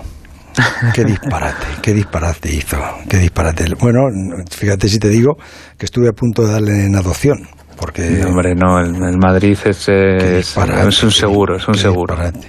Y luego el del Palacio de los Deportes, que hicimos con más de, con más de 12.000 personas en, en- en el Palacio enseñando el Renault, ¿te acuerdas? Eso fue una locura. Además, locura, había, ¿eh? había sido el, el campeonato del mundo unos, unos meses antes, en septiembre. Hicimos el programa en diciembre en, en Madrid y, claro, aquello, aquello se llenó y, y, bueno, tengo, tengo recuerdos muy, muy buenos, ¿no? Lógicamente, ahí conocí a, a Raquel también, Sí. eh, que fue mi, mi esposa luego y, y bueno, pues eh, fue- fueron, fueron momentos inolvidables, ¿no? Todas las noches que pasamos y, y a los sitios a los que fuimos. Y, y luego el de la, el de la mina. El, el- el- el de la mina yo creo que a tu padre fue el que, el que más le emocionó, ¿verdad? Era Asturias, era los mineros. Claro, claro, la, la mina, hombre, a mí me chocaron muchos, la mina está en el podio, seguro, Eh, cuando fuimos al Líbano De también. ese hablamos luego, pero el de la mina... El, el de la mina, al ser era la primera vez que era, era la primera vez que bajabas a una mina. La primera y la última, solo, solo bajé en esa ocasión. Joder, cuando nos subimos en el ascensor ese que suena el pernio, clan, y empieza la cadena, pam, pam, pam, y Yo no sé bajando. si te acuerdas tú, pero Joder, yo que creo que acuerdo. la impresión mayor fue a las 4 o 5 de la tarde cuando Ah, bajamos claro, para ver dónde íbamos a hacer todo. Pues yo ahí, fíjate, no me impresionó tanto porque estaba tan nervioso. ¿No? no, no, no. no. Estaba tan nervioso que no sabía ni dónde me metía. Eso No, empezó, sí me eso empezó a bajar Yo me impresionó, dije yo, uy, aquí hay que bajar otra vez a las once y media de la noche, yo no sé si podré bajar otra vez. Sí, sí, sí, pero no, no me bajamos. Pero luego, cuando bajamos ya de verdad, vestidos de, de toreros de verdad, con el mono puesto para empezar a hacer el programa y empezamos la, la- con la sintonía bajando en el, en el ascensor 600 metros pozo abajo que se hacían inagotables, es que eran 600 metros, bajamos, ¿no? Y, y, y Víctor Manuel con la guitarrina, ¿te acuerdas? Sí, sí, sí. aquello, aquello fue- mm, cantando a los mineros la, la planta 14. Víctor Manuel, Y qué frío hacía. buenas noches. Buenas noches. Joder, que se hacía frío. Pero qué corrientes, tío. mu- mucho, ¿eh? Mucho. Tú sí que habrías, tú habrías bajado, habías bajado alguna Yo había bajado otra vez, pero también de turista, ¿eh? Sí. Sí, nada más, no, nunca más. No, había bajado toda mi familia, ya había entrado mi padre, había trabajado en la mina, mi abuelo, por supuesto, mis primos, en fin, casi toda la familia eh, de hombres, pero yo yo no, no, no había bajado nunca. Yo, Fernando, no sé, pero yo no puedo olvidar aquellos monos azules, aquel casco con la linterna arriba, mm, aquellos rostros tiznaos, pero sobre todo con, con la emoción en los ojos que, que me encharcaban los míos cuando cogiste la, la guitarra y te pusiste a cantar.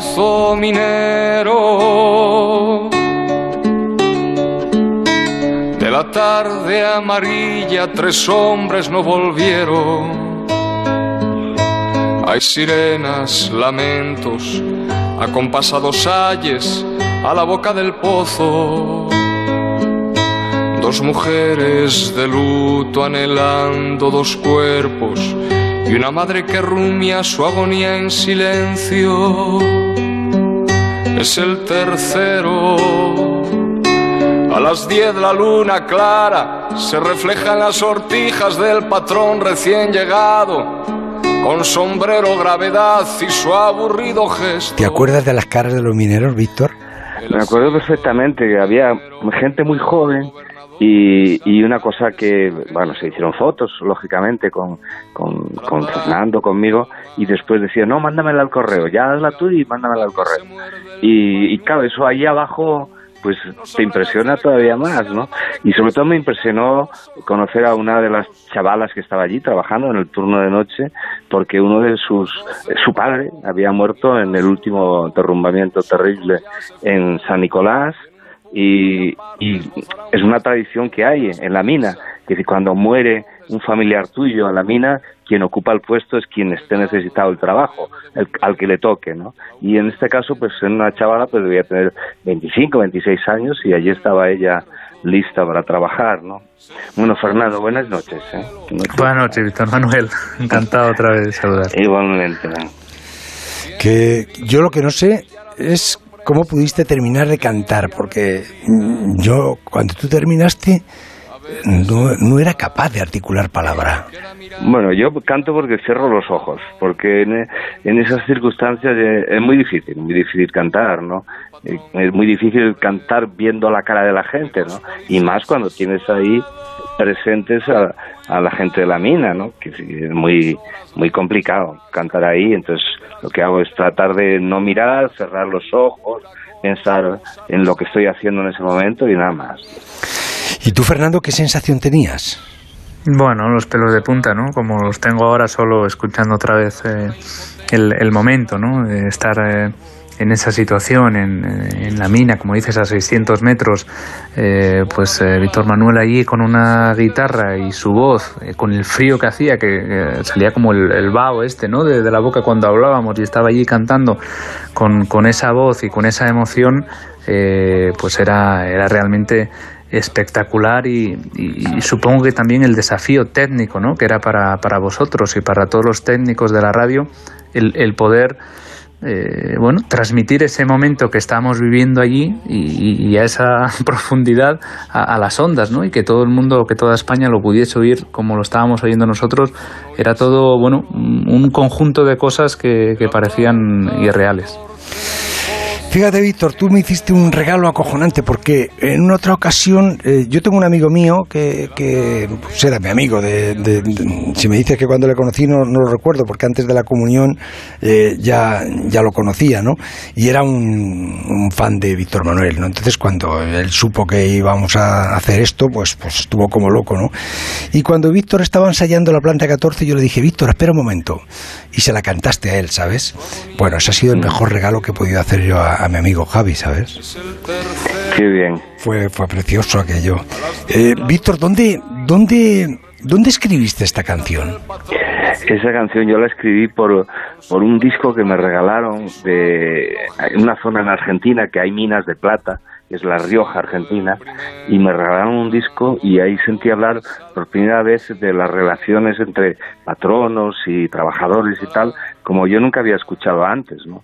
Y entonces se me ocurrió escribir una canción que reflejase, bueno, parte de lo que yo conocía de la mina, pero ya era una mina mucho más antigua de cuando yo escribí la canción, ¿no? Eh, por las situaciones que se producen, en fin, por todo, ¿no? Era más la mina de mi abuelo que, que la mina que, que, que yo vivía o que tenía cerca cuando compuse la canción, ¿no? Pero es que las, las metáforas, estabas inspiradísimo porque las metáforas son preciosas. La madrugada es, es verdad, ese, ese color gris azul de la madrugada, ¿verdad? Sí, ¿sabes lo que pasa? Además que es una canción que provoca emociones. Que de anoche la canté en Burgos, por decir la última, ¿no? Y la gente de repente se emociona mucho con la canción. Pero yo te- me emociono también, que que la canto y me pongo en el sitio y me pongo y soy capaz de, de revivir todo eso que estoy contando en la canción, ¿no? Eh, sobre todo mm, tendrás en la cabeza al abuelo, al abuelo Víctor. Sí, el abuelo Víctor siempre lo tengo en la cabeza, ¿no? Y siempre ahora cuento una cosa que antes no la contaba, ¿no? Porque mi abuelo, la verdad es que se murió sin decirme si había escuchado la canción, ¿no? Eh, era el, el típico hombre muy silencioso, muy recto, muy, muy, en fin, muy vertical. Y el tío eh, nunca me dijo. Pero un día así, entre paño y bola, me dijo, dice, oye, ¿tú por qué tienes que andar contando por ahí que la abuela me esconde el tabaco a mí? Nada más. Por eso me enteré yo de que había escuchado la canción. De tus abuelos, ¿qué recuerdos tienes tú, Fernando? Bueno, pues... Porque eh, también te- tú estabas también muy apegado a ellos. Sí, sí, sí, a mi abuela, mm, sobre todo mi abuelo, los abuelos, los padres de mi padre, eh, no tuve la suerte de conocerlos, eh, se fueron cuando, cuando mi padre era muy joven y luego pues eh, los padres de mi madre, mi, mi abuelo y mi abuela, pues imagínate, yo corría en car, era, había sido campeón del mundo ya y, mi abuelo pues eh, claro, estaba súper orgulloso y, estaba todo el día con los recortes de, de periódico y estas cosas y, también pues nos dejó demasiado pronto y luego se quedó solo mi abuela y con mi abuela pues sí que tuve una relación eh, como, como una madre, ¿no? Porque pues bueno, fue quien me crió, quien eh, estaba siempre en el colegio, quien comía con ella, cenaba con ella cuando mi madre y mi padre trabajaban, así que mi abuela va a tener siempre el lugar de honor en, en mi corazón. Y sí que te vio triunfar tu abuela. Sí, sí, sí. te vio de campeón del mundo. Fórmula 1, campeón del mundo, iba Ujú. a todas estas eh, celebraciones que hacíamos en el ayuntamiento, en Oviedo y todo, estaba allí en primera fila, porque mi abuela además no era discreta, digamos, o sea, le gustaba, si había una celebración y había que salir al balcón, salía ella un segundo antes que yo, porque bueno, quería ver cómo estaba el, el ambiente. Víctor, el, el, el abuelo Víctor sí que, sí que era discreto, ¿no? Sí, era muy discreto. Pero mi padre, por ejemplo, era como la abuela de Fernando. O sea, quería enseñar y demostrar que, que el hijo suyo valía mucho y no, y no perdía la ocasión. ¿Y, y tú conocías a Fernando antes de, de, aquel, de aquel día, Víctor? No, no, lo conocía, bueno, pues por los periódicos y porque lo he seguido siempre desde que empezó, ¿no? Y, pero no, no, personalmente no lo conocía, ¿no? Lo conocí ese día. Víctor, y, y llegar, llegar arriba del todo como, como llegaste tú, eh, cuesta, cuesta renunciar a muchas cosas, ¿no? Eh, ahora miras atrás eh, y, dices, mereció la pena. Sí, yo creo que sí. Sobre todo si, si, si tienes un sueño y peleas por conseguirlo, cuando lo tienes en la mano, eh, incluso aunque no te des cuenta y como comentabais antes, aunque te desborde la popularidad y, en fin, eh, te metas en una especie de torbellino tremendo, pero merece la pena, merece la pena porque finalmente es por lo que has peleado un montón de años, ¿no? Y, y después, en esta profesión eh, mía. en la mía es un como, como es un eh, correcalles continuo, que igual estás arriba, que estás abajo, que estás abajo del todo. Entonces lo que te da la medida del éxito es cuando estás abajo del todo, ¿no? Y cuando aprecias lo bueno que te ha pasado antes, ¿no? Entonces tratas de volver a, pillar la rueda y volver a encontrar la canción y, y ponerte otra vez número uno y bueno, eh, así llevo 60 años. Actuaste ayer en anoche en Burgos, ¿no? Sí. Ahora estás en Madrid. ¿Dónde, ¿Dónde actúas próximamente? Pues mira, este sábado próximo en Alagón, que es una ciudad de, eh, muy cerca de Zaragoza, donde canté hace ya muchísimos años. Bueno, estoy cantando todas las semanas y, disfrutando mucho, ¿no? Porque hemos estado en el dique seco tantos meses, ¿no? Que a mí ya se me hacía muy cuesta arriba todo, ¿no? yo creo que nos hace, a mí por lo menos me afecta la cabeza, a todo, ¿no? O sea, eso de estar porque además no tienes ganas de hacer nada. Yo he estado 16 meses sin abrir la funda de la guitarra, ¿no? Y eso es una barbaridad. Además, cuando me hablan de la gente, es que la gente joven dice, no, y la mayor que a mí me afecta como mayor, ¿no? Pues yo tengo muy poco por delante ya, pero la gente joven tiene muchos años todavía por delante, ¿no? Entonces pienso más en mí egoístamente, ¿no? Y las ganas que tenía de volver a cantar. Eh, tocas en formato acústico, ¿no? Eh, sí, estamos haciendo acústico y con banda también. Hemos hecho la semana pasada tres conciertos con banda en Madrid, Barcelona y en Honda, en Alicante, y en Castellón, perdón. Y, hemos empezado con el acústico este fin de, ayer, ayer concretamente, y ahora seguimos esta semana otra vez. Víctor Manuel, un abrazo muy fuerte, hasta siempre. Un abrazo muy fuerte, Fernando, un abrazo también. Venga. Buenas noches. ¿Qué, qué momento pasamos, ¿eh, Fernando? Ese no se nos olvida, ¿eh? No, no, no, no, no. Hay, hay, hay momentos que, que, quedarán ahí para siempre y, este es uno de ellos, ¿no? Porque era una mezcla, como digo, de cosas. No era solo un, momento profesional o una entrevista, era, era un momento muy personal, ¿no? El que, el que vivimos en, en muchas noches. Y luego nos fuimos al Líbano. ¿Te acuerdas? Joder. Ese también me acuerdo, del aeropuerto, de Camacho y de, los problemas ahí para pasar el jamón. Ostras, joder, para pasar el jamón, se le quedaron los legionarios. Vamos, que llevé a Pepín de mi pueblo, nada más que para que cuidara la cena, para poder cenar, y le quitaron la cena. Se puede ser más inútil. Vamos, vamos, vamos, vamos. Nos vinimos sin cenar, ¿te acuerdas? De Camacho. Que decía Camacho, ¿dónde está la tortilla? ¿Dónde está la tortilla? Me acuerdo de llegar allí, del, del viaje desde el aeropuerto hasta, hasta la base.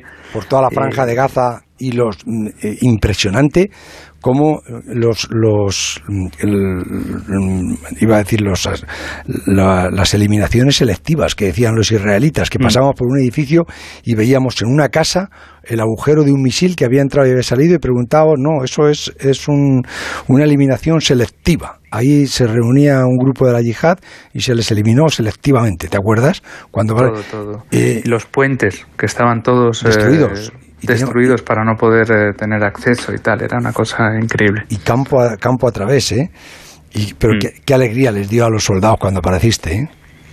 Bueno, yo creo que bueno era, era mutuo, ¿no? El, poder ver de primera mano el, trabajo que se hacía allí y el sacrificio de, toda esa gente, ¿no? De, nuestro país que están en, en, diferentes sitios del mundo y ver las condiciones reales. Una cosa es verlo en la tele, otra cosa, pues este viaje que hicimos en coche, que ya pues quedabas totalmente impresionado. Ellos lo, lo tenían en el día a día, ¿no? Y tenían que, que velar por la seguridad de, de, muchísima gente allí, así que pues bueno, fue un reconocimiento que, que para mí pues eh, fue muy muy útil y, bueno, pues eh, para ellos ojalá una alegría y un momento también de, salir un poco de, su día a día.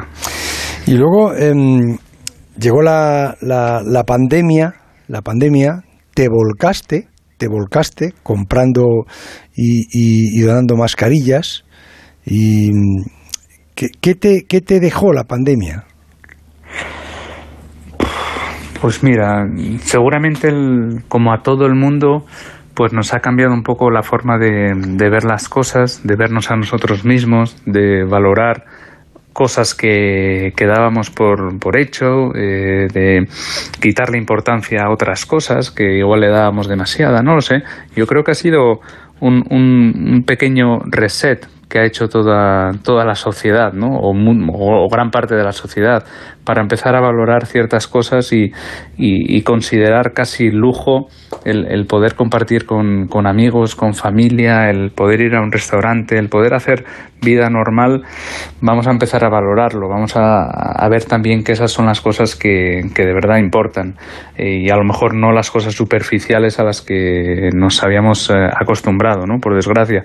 Y luego, pues, bueno, dar, dar el, el valor a, a la salud, que también eh, es otra de las cosas que, que, bueno, que tenemos que cuidarnos más, tenemos que ser más responsables, tenemos que ser más, educados con, eh, con el compañero que tenemos al lado y reinventarnos un poco, ¿no? Porque la pandemia yo creo que nos ha puesto desafíos a todo el mundo, tanto profesionales como personales, y no nos podemos acomodar, ¿no? Y si esto ya hay que hacerlo de manera diferente o no se puede hacer, pues vamos a ver cómo se puede hacer, ¿no? Y vamos a hacerlo más eficaz y mejor. Y, y bueno, mm, yo creo que depende si, si tomas todo con negatividad o positividad. Yo lo tomo con positividad y, y bueno, te lanzas a, a, por nuevos desafíos y de una manera ojalá mejor. Del accidente que tuviste en, en, en, en Suiza, ¿no? Fue en Suiza cuando sí. con la bici. Que, ¿Cómo fue? Que, realmente que, que, porque todas las versiones que he escuchado no sé, quiero la tuya. Sí, bueno, fácil. Iba, iba por, eh, por eh, la ciudad, porque estaba como, como saliendo de, de, la ciudad donde vivo, en Lugano, y en un cruce a la izquierda que había como para entrar a un supermercado, pues eh, yo iba por la derecha de una cola de coches que había y un, dos de esos coches eh, pues dejaron un, un, hueco entre ellos para dejar pasar a un coche. ¿Sabes? Cuando mm, dejas sí. eh, un metro y le dices al de al lado, tira, tira, que, que, total estamos en cola. Y bueno, ese coche cruzó de repente, bueno, al, al, darle paso al coche, pues no se imaginaba que había una bicicleta detrás viniendo y bueno, pasó y, y bueno, yo golpeé contra, contra el coche y bueno, perdí el conocimiento, golpeé con, con la cara seguramente, con la mandíbula. ¿Llevabas y... casco? Sí, sí, sí. Sí, no, no, siempre... menos mal, ¿no? Bueno, el casco al final yo lo examiné por arriba y por abajo y no tiene ningún rasguño, porque me di con la cara, tenía que haber llevado un casco integral casi, ¿no? El de Fórmula sí. 1, ese sería sí, lo ideal.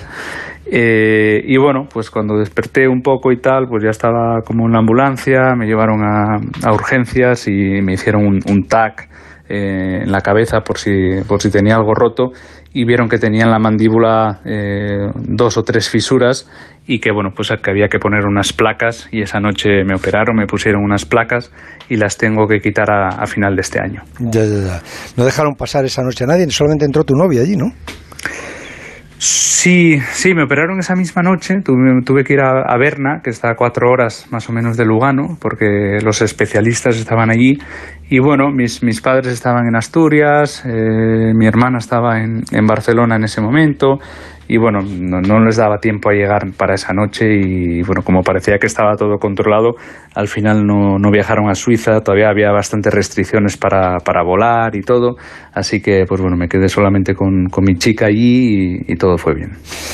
Bueno, antes de, de, terminar, tengo a David Alonso aquí con su máquina de, de la verdad y de hacer resonancias magnéticas de, de corazón. Me alegra mucho que esté Fernando esta noche porque últimamente nos daba menos bola que Luis Enrique a Gerard Moreno y a Marco Llorente, pero eh, ha llegado a tiempo a la fiesta de despedida. No le hagas caso que nunca ha sido así. Ha llegado a tiempo a la fiesta de despedida y eso hay que agradecérselo. Así que en agradecimiento, Fernando, te voy a hacer uno de esos test rápidos que tanto te gustan y seguro que tanto echabas de menos, ¿no? ¿Qué tengo que responder? ¿Sí o no o algo más? Respuestas breves. Eh, Breve. Ya sabes cómo vale. va. Esto es una vuelta rápida, así que respuestas breves y, y, lo que te salga. Lo hemos hecho muchas veces, así que esto es como montar en bicicleta, nunca se olvida. Ya, ya, pero me haces preguntas que no tienen tan, tan breve respuesta, bueno, pero lo intentaré. Bueno, pues eh, alguna puedes decir paso pregunta, pero solo, solo una, ¿vale? Nada, nada, tranquilo. Venga, la Dispara. primera es facilita. Eh, si no hubiera habido cambio de reglas, ¿habrías vuelto a la Fórmula 1? Mm, no, no hubiera vuelto. Durante tu ausencia de dos años, ¿pudiste fichar por Red Bull o al menos tuviste conversaciones con ellos? Alguna tuve. ¿Y con Mercedes hubo alguna conversación? No. El año pasado Renault hizo tres podios. ¿Hará alguno Alpine esta temporada? Eh, difícil, está más caro este año. El año pasado creo que al Ferrari al tener un muy mal año y acabarse estos en constructores había dos coches menos. En Red Bull estaba Albon, que no estaba haciendo un muy buen año, había un coche menos. Y, y, bueno, estar entre los cinco o seis primeros parecía más fácil que este año. Así que puede haberlo, porque es deporte, pero está mucho más difícil. ¿Quién ganará este mundial, Hamilton o Verstappen? Mm, no lo sé.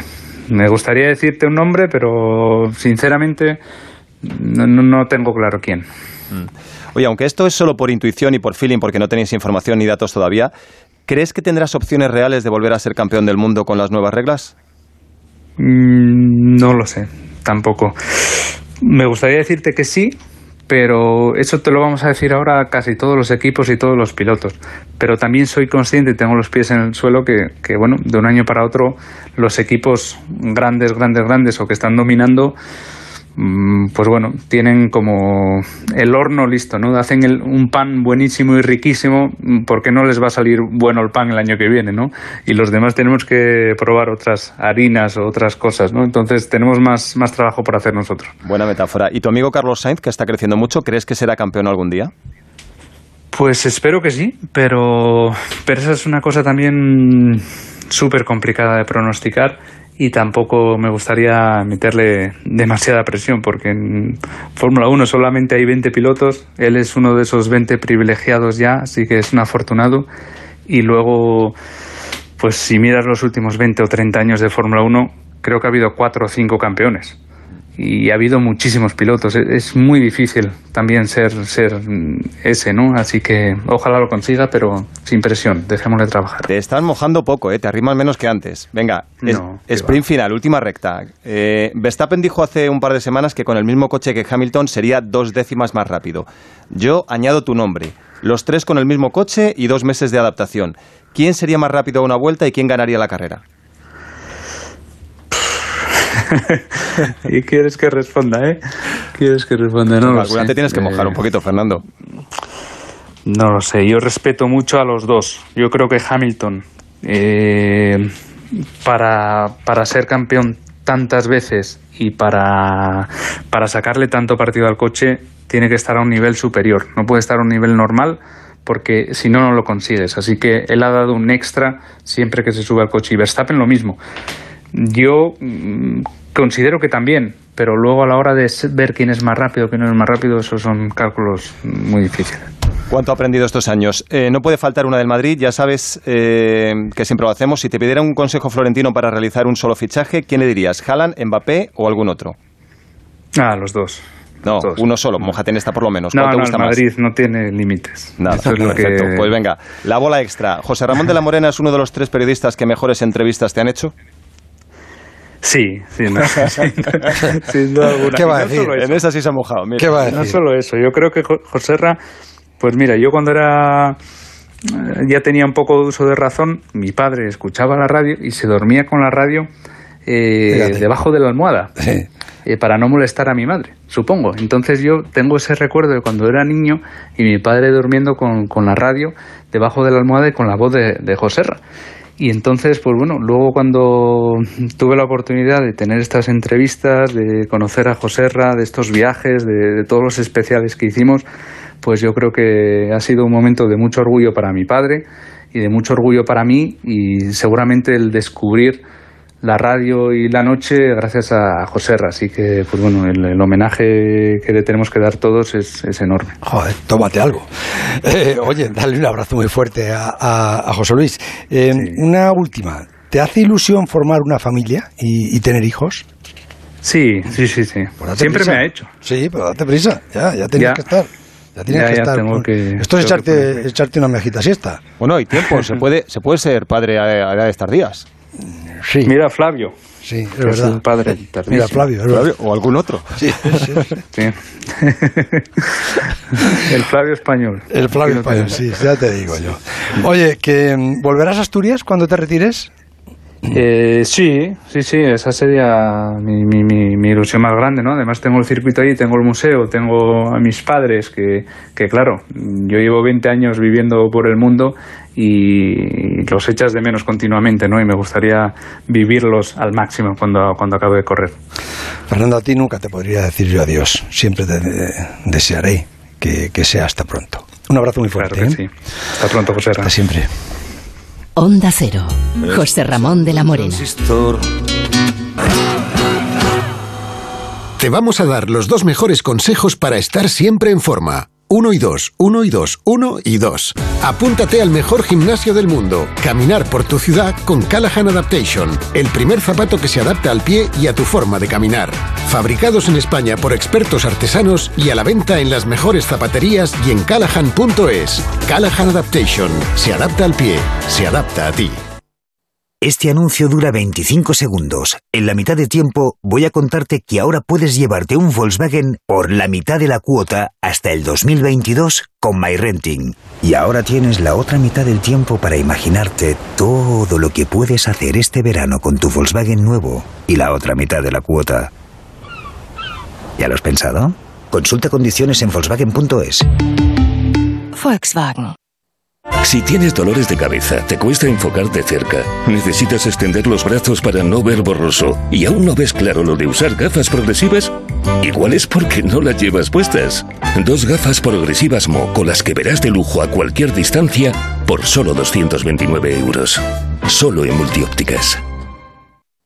La radio y el podcasting conviven en el escenario del audio. El máster en radio de Onda Cero de la Universidad Nebrija te ofrece un doble título. ¿Cómo se debe preparar una entrevista? ¿Cómo crear nuevos formatos? ¿Qué tiene la radio para que después de 100 años siga siendo un referente de la actualidad? Máster en radio de Onda Cero y experto universitario en podcasting, con prácticas aseguradas. Inscríbete en nebrija.com. Universidad Nebrija. Imparables.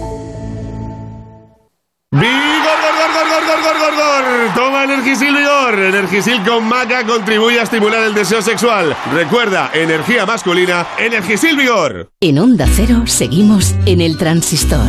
José Ramón de la Morena. Está en Madrid la selección española de baloncesto concentrada en un hotel antes de marcharse de gira para preparar los Juegos Olímpicos de Tokio que comienzan el 23 de julio. Y estaba Pau Gasol todavía a estas horas en una sesión con su fisio que acaba de finalizar ahora. ¿Qué tal, Pau? Buenas noches. Hola, muy buenas noches. Oye, estaba repasando ese álbum de recuerdos que, todos tenemos, ¿no? Y, y, me vienen, lo estaba repasando ahora con Fernando Alonso, y me vienen a la memoria algunos momentos tuyos que son inolvidables, ¿no? Porque ha habido noches espectaculares, ¿no? La noche aquella que, que cantaste con Amaral, con, con, Rosana, con Pau Donés, ¿te acuerdas? Tanto. Noches muy especiales, sin duda. La, la noche que compartimos también en, en, Bueno, el recuerdo de Pau, de Pau Donés eh, te ha dejar también marcado, ¿no? Sí, sí, porque de, aquella noche, bueno, ya nos habíamos conocido anteriormente, pero de aquella noche al final fructificó una, una muy bonita amistad y y bueno, tuvimos eh, muchos encuentros. Después, eh, algunas cenas, eh, pudo venir, quiso venir, estuvo también en, nuestra boda en, en California, así que, que bueno, una, una persona ah, muy especial y que nos ha dejado pues mensajes y lecciones muy muy importantes ¿no? que debemos tener presentes amigos verdad que, amigos que se van tan jóvenes y que, que efectivamente te dejan una lección ¿no? de, de aprovechar cuanto más se puedan los momentos, ¿no? Bueno, como dice, ¿no? vivir, vivir con urgencia es, es un poco su, ese mensaje y vivir cada día pues como un poco como si fuera el último o como si fuera el primero, como tú quieras, eh, pero disfrutar, ¿no? Disfrutar de, del día a día, de, de, los tuyos, de lo que de lo que realmente te importe, porque eh, porque al final la vida pues es eso, es un, es un, viaje, a veces dura un poquito más, a veces un poco menos. Eh, desafortunadamente hay, hay casos que que perdemos a personas queridas y entrañables eh, muy pronto. Entonces, eh, pues bueno, hay que disfrutarlo y hay que vivirlo. Mm, me encuentro otro, otro momento tuyo aquí en mi álbum, ¿no? Que es la noche del 2008 en Los Ángeles con, con Antonio Banderas, ¿te acuerdas? Sí, tanto, tanto. Bueno, especial también en el Ritz Carlton de Marina, del Marina del Rey. Sí, acababas de acababas de, conseguir el, el, primer anillo o el segundo, el primero, ¿era? Sí, el 2008 el primero fue, ¿no? No, fue, fue el 2009 el primero, 2009 fue el primero. En uh, 2008 llegué a los, a los Lakers y perdimos esa final con, con, Boston y el 2009 fue cuando ganamos el primer anillo. Que mm, la de cosas que, que han pasado desde entonces, ¿eh? Sí, unas cuantas, unas cuantas, sin duda ha sido un, carrusel de, emociones, ¿no? Pero fíjate, las últimas han sido todas buenas. A mí una de las cosas que, más curiosidad me, producía es decir, regresas ahora, te incorporas a, la vida de, ciudadano europeo otra vez y te notas extraño, ¿eres otro al llegar a, Barcelona después de tantos años en América? Bueno, yo creo que al final, eh, a medida que vas avanzando en la vida, pues, pues maduras, ¿no? Y, evolucionas. Y ese momento para mí especial, bonito. Yo a lo largo de mi carrera, pues eh, siempre me, fui a Estados Unidos pensando que quizás algún día podría volver y terminar mi carrera jugando en el, en el, Barça, eh, club pues que me dio la oportunidad también de, de crecer como jugador, de jugar por primera vez como profesional. Y, pero a medida que iba jugando la NBA, pues lo veía más y más difícil, ¿no? Pero bueno, eh, esta lesión que, tuve, que me apartó de las pistas durante dos años, pues eh, al final la, recuperación ha sido dura, difícil, pero ha sido un reto también muy muy bonito de afrontar. Y bueno, el poder tener la oportunidad de, volver a jugar, jugar eh, en el Barça y haber jugado pues, a un nivel alto y haber ayudado al equipo a ganar el título de liga, incorporándome en la parte final de la temporada, ¿no? que también es un, un reto también entrar en un equipo de esa forma, pues eh, oye, eh, estoy súper agradecido que se te diga. Y, y aparte, pues también siendo padre, ¿no? Por primera vez. Y, ve y que mi hija, algo que, que, que veía improbable, ¿no? Que tuviera un hijo o una hija que pudiera verme jugar, aunque no se haya enterado mucho de la película, pero ya simplemente verla tú en las gradas y tener momentos eh, capturados, eh, foto por un vídeo, de ese de ese recuerdo ¿no? tan, tan bonito, pues es algo que para mí ha sido muy especial también. Eh, Elizabeth tiene ahora 10 meses, ¿no? Sí, va a ser 10 meses en, en, nada, en 12 días. ¿Y cuándo se empieza a poder dormir con normalidad? Bueno, con normalidad no, no sé, no se duerme ya, pero nosotros hemos tenido mucha suerte que, es un sol, se porta muy bien, ah, duerme muy bien, eh, los primeros meses, meses pues cuesta, por supuesto, pero ahí mi mujer eh, es, es, bueno, es una maravilla y, y, y, todo el crédito y mérito se lo lleva ella porque yo pues, la noche soy, no es que no me levanta ni ni ni un huracán eh, entonces, eh, pero bueno, he intentado ayudar en momentos puntuales, eh, pero me cuesta, me cuesta. Ah, la verdad es esa. Eh, pero bueno, eh, por una hija o por un hijo se, hace, se hacen cosas que no pensabas que harías ¿no? en la vida y se hacen además con, de una forma muy especial y muy sentida. y se te cae, bueno, se te cae todo, ¿no? Costar cuesta, ¿eh? Sí, sí, sin duda, pero bueno, es parte, ¿no? Es parte del, lo que haces, es lo que decía, lo, que haces por un hijo o una hija no, no, es que no, no, no lo harías por cualquier otra persona, ¿no? Y es algo que es, que es muy especial. Y no sé si te pasa a ti, ¿eh? A mí me pasa con José Ramón que tiene cuatro meses, ¿no? Y le miras, la miras y dices, mmm, qué suerte habéis tenido, ¿eh? Porque yo pienso ser un buen padre, pero es que además habéis tenido la suerte de nacer en un país que tiene de todo, en un continente que, que igual, ¿no? Los niños que veo llorar porque, porque tienen hambre, ¿verdad? Es algo que te, que te, que te mata, ¿no? Sí, eh, son, son pues bueno, muchas, muchas de las injusticias ¿no? y las desigualdades que existen en nuestro mundo y, como tú decías, pues la, la suerte o la fortuna de, nacer en un lugar o en otro, ¿no?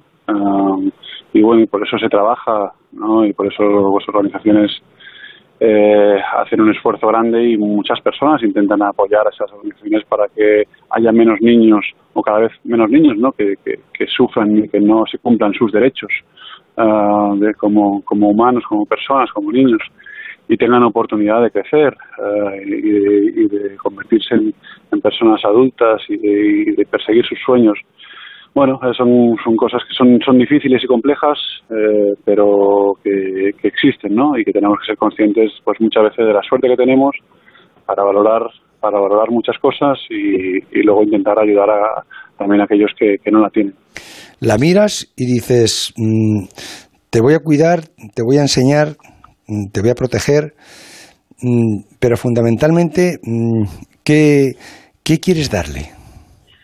Bueno, sobre todo cariño, ¿no? Te voy a querer porque es que te quiero más que, que, a, nadie, ¿no? Casi. Entonces, pues, eh, pues sobre todo quieres darle mucho, mucho cariño, estar ahí, eh, apoyar, eh, eh, por supuesto educar, ¿no? También, eh, y bueno, proporcionarle, pues, los cimientos como, como lo han hecho, como, como lo han hecho mis, mis padres conmigo, ¿no? Yo siempre estoy muy agradecido a mis padres porque me han dado una fundación, unos cimientos para poder eh, pues tener la vida que tengo y haber eh, tomado el camino que he tomado y con las decisiones y los valores que, que tengo, ¿no? Y, entonces, pues eso es lo que quiero también transmitirle a, a mi pequeña, a nuestra pequeña, vamos, en este caso.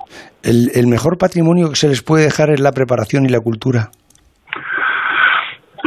Sí, yo creo que al final lo que les quieres dar es eso, ¿no? Son los, los cimientos eh, para, para que tengan eh, un mejor futuro, un buen futuro, ¿no? Y, que puedan tomar buenas decisiones eh, en su en su vida una vez ya pues pues empiecen a volar por sí solos, ¿no? entonces bueno, eso es lo que creo lo que mejor que le puedes dar es eso, una, una buena educación, eh, darles eh, oportunidades para que escojan su propio camino y, luego apoyarles en todo aquello que necesiten. ¿Les vamos a dejar un mundo peor que el que nos hemos encontrado? Espero que no. Espero que no. Yo siempre vivo mi vida intentando pues mejorar eh, el presente, mejorar lo encontrado y aportar mi granito de arena. Ah, entonces eso es lo que eso es lo que intento. Uh, está claro que el mundo no solo depende de una persona eh, ni de unas cuantas, no depende de muchas, pero bueno, yo siempre intento eso, eh, influenciar de manera positiva a, más a más personas y a gente, pues para que también intenten aportar su granito de arena y, y, y, dejar el mundo pues mejor de lo que nos lo hemos encontrado, ¿no? Y ser responsables, porque bueno, tenemos tenemos mucha suerte, aunque estemos pasando, acabamos de pasar por un momento muy muy complicado y sin precedentes eh, incluso eh, pero pero bueno y con mucho dolor y mucho sufrimiento incertidumbre etcétera pero bueno lo que queremos es eso superar estos momentos y intentar eso dejar el mundo pues un poco mejor de lo que nos lo hemos encontrado. Pau ¿y, ¿y qué es lo que mejor te ha ido a ti en la vida que te gustaría transmitir a Elizabeth? De, decir, yo, mm, si he triunfado, ha sido porque hice esto. Bueno, eh, primero porque me he dedicado a, lo, a algo que, me ha, he disfrutado desde el primer momento. ¿no? Ah, he tenido la gran suerte que he escogido el, camino del deporte eh, y el camino del baloncesto en particular eh, y me ha aportado muchísimo más de lo que hubiera podido soñar. Eh, eh, entonces, bueno, pues eh, sobre todo que, eso, que encuentre una actividad, una profesión que, que, que, en la que disfrute, ¿no? En la que realmente, pues, pues bueno, mm, se levante cada día con ganas de, darlo todo, de hacerlo mejor que al día siguiente, de mejorar, ¿no? Y, y, bueno, y a partir de ahí, oye, que, sea lo que Dios quiera, ¿no? Pero final esa dedicación el, eh, el, trabajo, el esfuerzo, el sacrificio, el respeto, la humildad, bueno, todos esos valores que te decía que me gustaría transmitirle a mi, a nuestra pequeña y, y, y, ojalá tengamos más, más niños o niñas en un futuro y, bueno, pues eso, transmitir eso a los más pequeños pues lo que te ha funcionado a ti y incluso pues que puedan aprender de esos errores pero que van a tener que cometer sus propios no y, que tienes que estar ahí para apoyarles y, y, nada y como buen padre, ¿no? Pau, y ahora llegas al, al Barça y, y te, lo has encontrado todo muy distinto, y incluso el trato, ¿no? Eh, claro, cuando tú llegaste eras un chavalín, y, eras el niño, seguramente, ¿no? Ahora eh, eres la, la, estrella, el que todo el mundo mira um, como con, con, ese respeto, ¿no? Es que este tío tiene, tiene un, ha ganado dos anillos de, de, la NBA. Sí, sí, pero a la vez eh, está claro que, que bueno, quizás mi, mi, figura pues emana un respeto y una admiración pero yo he entendido que, que, por mucho que hayas ganado, eh, tienes que demostrar y tienes que trabajar y tienes que eh, no mm, obtener resultados no y jugar bien. Porque al final si no pues eh, al final cuando quieres eh, rendir y competir y jugar minutos eh, y ayudar al equipo pues tienes que tienes que estar a un cierto nivel no y, y al final yo no soy de las personas que me guste ni mucho menos vivir del, del pasado uh, y tienes que eso eh, dar lo mejor de ti cada en cada momento no uh, y bueno eso es lo que he intentado no aunque ya te digo sí que por supuesto pues, eh, no es no es el mismo Pau el que se fue con 20 21 años para allí eh, que el que ha vuelto con 40 no y, y bueno pero disfrutando disfrutándolo también no de, de estar ahí en una posición también pues pues de veterano y de mentor y de, y de transmitir conocimiento y, y tranquilidad y, y, bueno, de ayudar al equipo de diferentes maneras también. Ahora fue emocionante, o tuvo que ser muy emocionante para ti levantar el título de liga con, con Elizabeth en brazos, ¿eh? Sí, sí, sí fue, fue precioso. Fue un momento inolvidable eh, que ya te digo que yo eh, pues eh, disfruté de una manera muy especial eh, yo no quería coger a, casi a, a, la pequeña porque era primero que el partido de las 10 era las, casi las 12 de la noche, eh, estaba súper cansada ella, eh, yo estaba sudado, pero mi mujer dice, cógela, cógela. Me animó a cogerla y, y la verdad es que se lo agradezco mucho porque, porque pues, viví un momento pues eh, entrañable e inolvidable. Y ahora, en, en, esta concentración que lleváis ya varios días aquí en, en Madrid, eh, ¿cómo, cómo, cómo, lo has encontrado? ¿Cómo, cómo, te, cómo te ves en, en esta concentración preolímpica? Bien, muy bien, bueno, con mucha ilusión, ¿no? Y disfrutando, disfrutando de lo que va a ser o puede ser, eh, puede ser porque aún no ha, no ha sido, ¿no? Aún no estamos en los Juegos Olímpicos, aunque nos estemos preparando para ello. Entonces yo a estas alturas y con, también con lo que he vivido, nunca das nada por sentado. Eh, y, pero disfrutando de cada momento, como si fuera el último y porque mm, si lo es pues va a ser mi último campeonato con la selección. Eso te iba a decir que se disfruta todo más cuando cuando se sabe que es la última vez que la primera. Sin duda, sin duda. Yo creo que como, como con la vida, ¿no? Cuando sabes que mm, te queda menos para para vivir, los momentos se saborean de una forma distinta y tienes una apreciación por, por las cosas, los momentos, las personas, eh, bueno, pues completamente eh, diferente. Será emocionante también, ¿no? Ese último partido en, en Las Vegas el, el, 18 de julio, ¿no? En Estados Unidos, con lo que tú supones allí, ¿no? Bueno, bueno es un, al final es un partido de preparación, eh, es contra pues, la selección americana que siempre son, son potentes, será un buen test eh, que nos tiene que servir para, para, para prepararnos eh, para los Juegos Olímpicos. Pero al final el partido emocionante o emocionante de verdad pues van a ser los partidos de, de Tokio, ¿no? los que cuentan. Oye, que termino, que sé que es muy tarde y que estás muy cansado, pero que mm, te da un poco vértigo el, el final, eh, porque la temporada que viene vas a seguir con el Barça un, una temporada más. No, no, no he decidido tampoco al 100% lo que voy a hacer la temporada que viene. Lo que sí he decidido es disfrutar de, esto, de este momento con la selección y de estos juegos. Y eso es lo que voy a hacer. Um, y vértigo en cuanto al, al final de, mi carrera como jugador, no veo para nada. ¿no?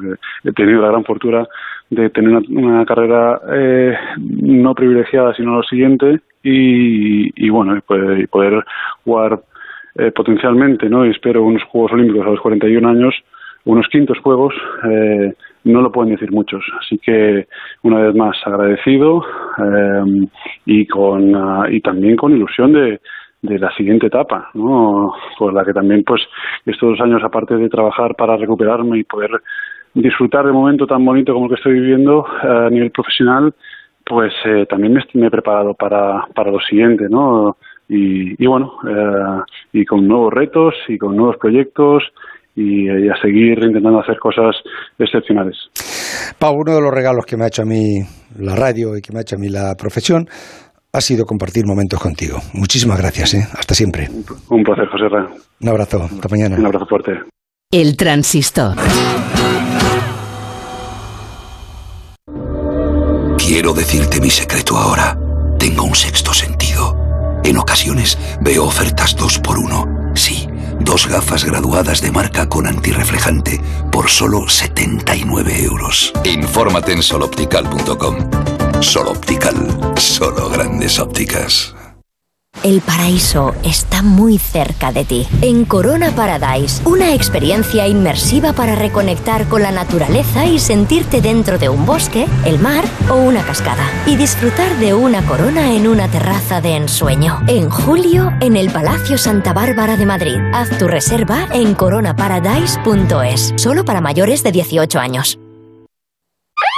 ¡Atención oyente! ¡Por fin ya está aquí! Vuelve la feria del coche de ocasión en Ocasión Plus. 4.000 coches de ocasión con descuento y ahorro de hasta 6.000 euros. Solo hasta fin de mes. ¡Acelera! ¡Las mejores ofertas vuelan! Ocasión Plus. Nueve centros en Madrid. Localiza tu centro más cercano en ocasiónplus.com. Abierto sábados y domingos. Cada día tu ciudad cambia.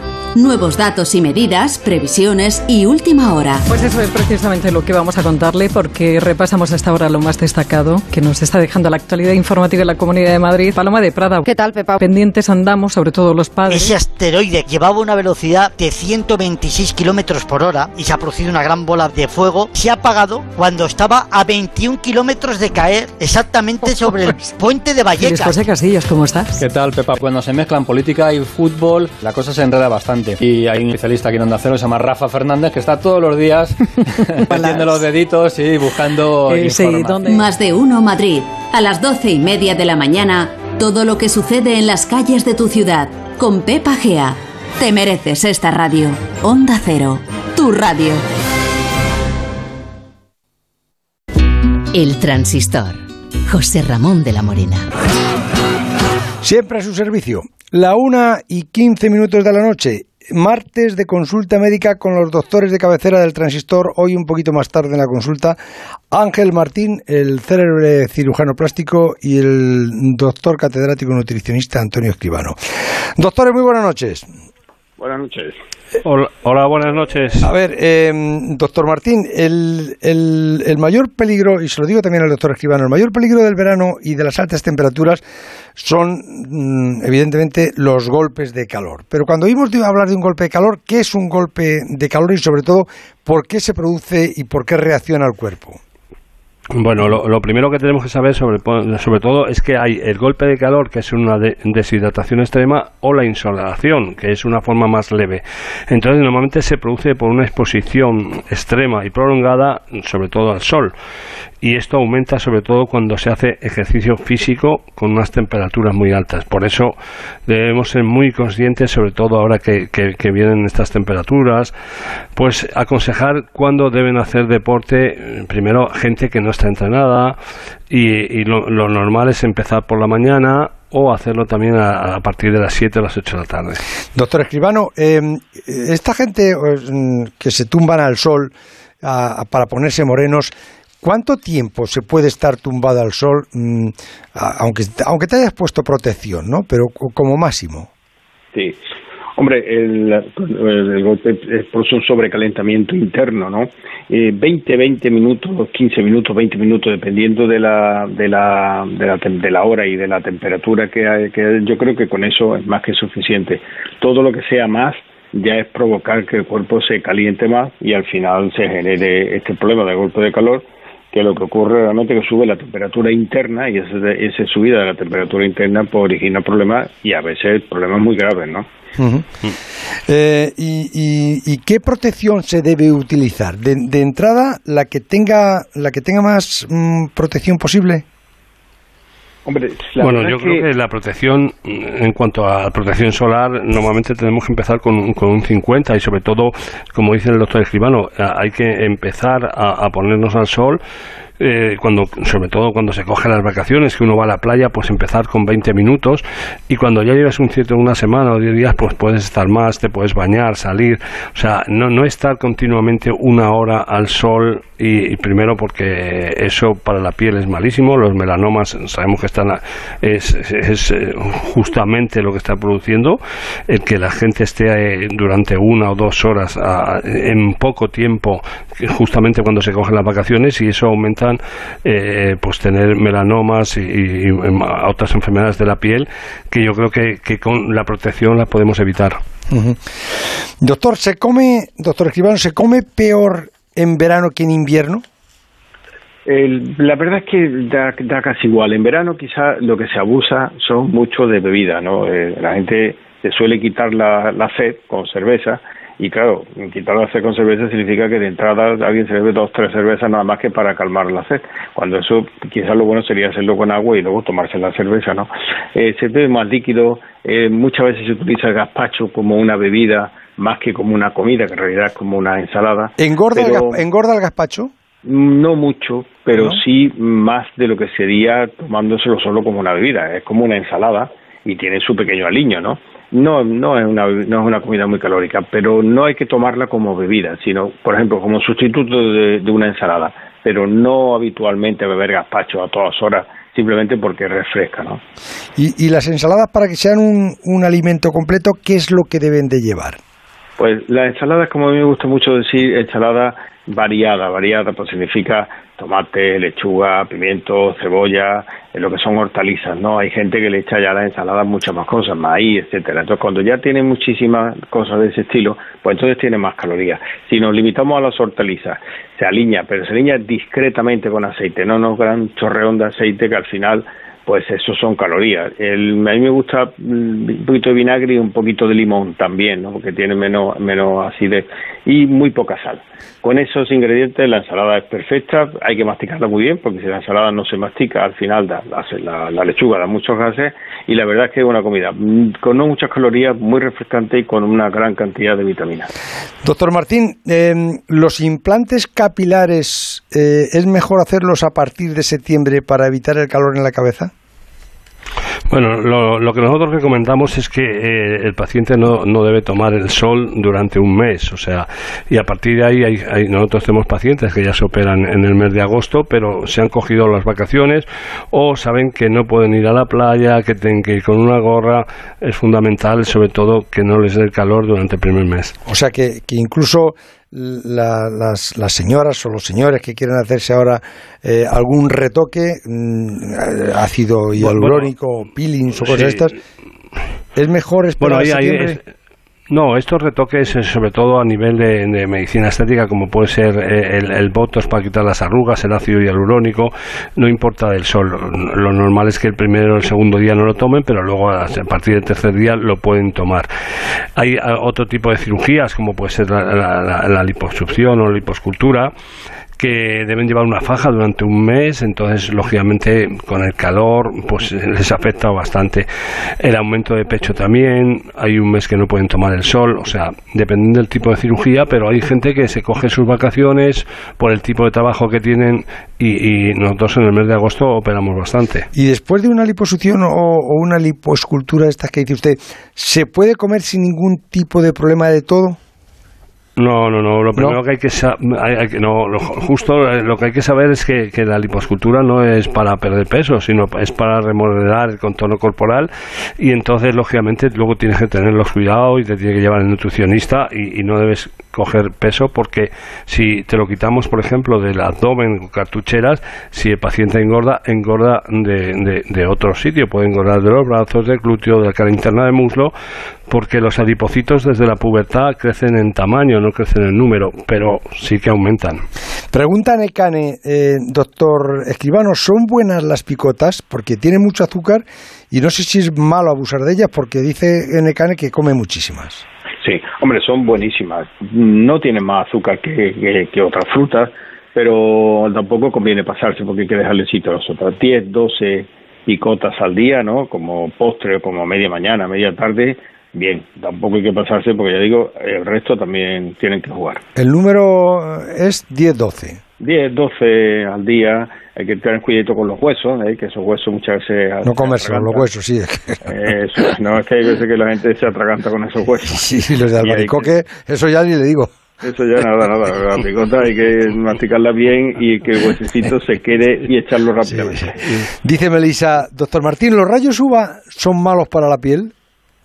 Bueno, los, los rayos UVA hay que tomarlos con precaución y, y, lo más importante es cómo se toman. O sea, lo tenemos que tomar con la piel seca, sin cremas hidratantes, empezar con sesiones de cuatro minutos, descansar tres o cuatro días, eh, utilizar protección ocular y sobre todo no tomar el sol al mismo tiempo que los rayos UVA.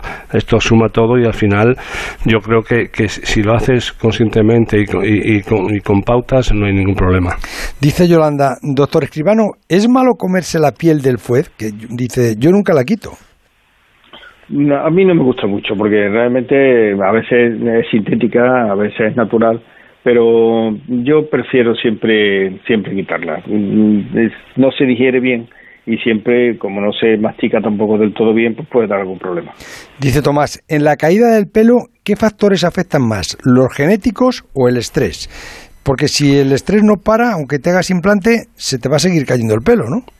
Bueno, no, normalmente el estrés, eh, no, no el, el, principal, la principal causa de, de, la caída es una caída androgenética y es normalmente el 95% heredada. Normalmente tienes un antecedente de un padre, un abuelo por parte materna, que es muy importante. Y el estrés, lo, normalmente cuando ocurre, luego con algún tratamiento, eh, el, el, el, el, pelo vuelve a crecer. Y pregunta José Ignacio que en la última analítica se ha llevado un buen susto con el colesterol, que lo tiene muy alto. ¿Qué debe y qué no debe comer para bajarlo? Pues una cosa que debe hacer es quitar las grasas saturadas, que se llama. Grasas saturadas pues son las grasas de origen animal, ¿no? Por ahí más o menos puede tener cuidado, depende de la cantidad de, de, de, la cifra que tenga. Si la cifra es relativamente alta, por ejemplo 250, 260, a mí me gusta siempre aguantar un poco y primero recurrir a la alimentación. Pues entonces tiene que ponerse en tratamiento y tomar pastillas. Y valorar si se trata de un colesterol que se llama exógeno, o sea, que es por la comida, o bien que lo tenga endógeno, que se llama que es familiar, es decir, que tenga ese gen en el que sube un poco el colesterol. Pero primero intentar con la comida, quitar todo tipo de grasa, perder un poquito de peso, si baja bien y si no baja, utilizar tratamiento. Doctores, un abrazo muy fuerte, felices vacaciones. Muy bien, buenas noches. Buenas noches, felicidades. El transistor. Piensa en todas esas cosas que ahora no dejarías para mañana. Celebrar mil y un cumpleaños, llenar tu mochila de experiencias, correr hasta llegar al infinito o mudarte a una casa con jardín. No dejes para mañana lo que Gilmar puede vender hoy. 91 131 67 67. Gilmar.es Ana, qué mala casualidad encontrarnos precisamente en un hospital. Hola Juan, pues sí, sí es mala coincidencia. Es por mi marido que se resbaló en la bañera y se ha dado un golpe muy fuerte en la rodilla. Vaya por Dios, nosotros ese problema ya no lo tenemos. Hace tiempo llamamos a Duchamanía y cambiamos la bañera por un plato de ducha. Hazme caso, llama a Duchamanía y evitarás este tipo de accidentes. En Madrid, Paseo del Molino 6, 91 468 4907 y duchamanía.es.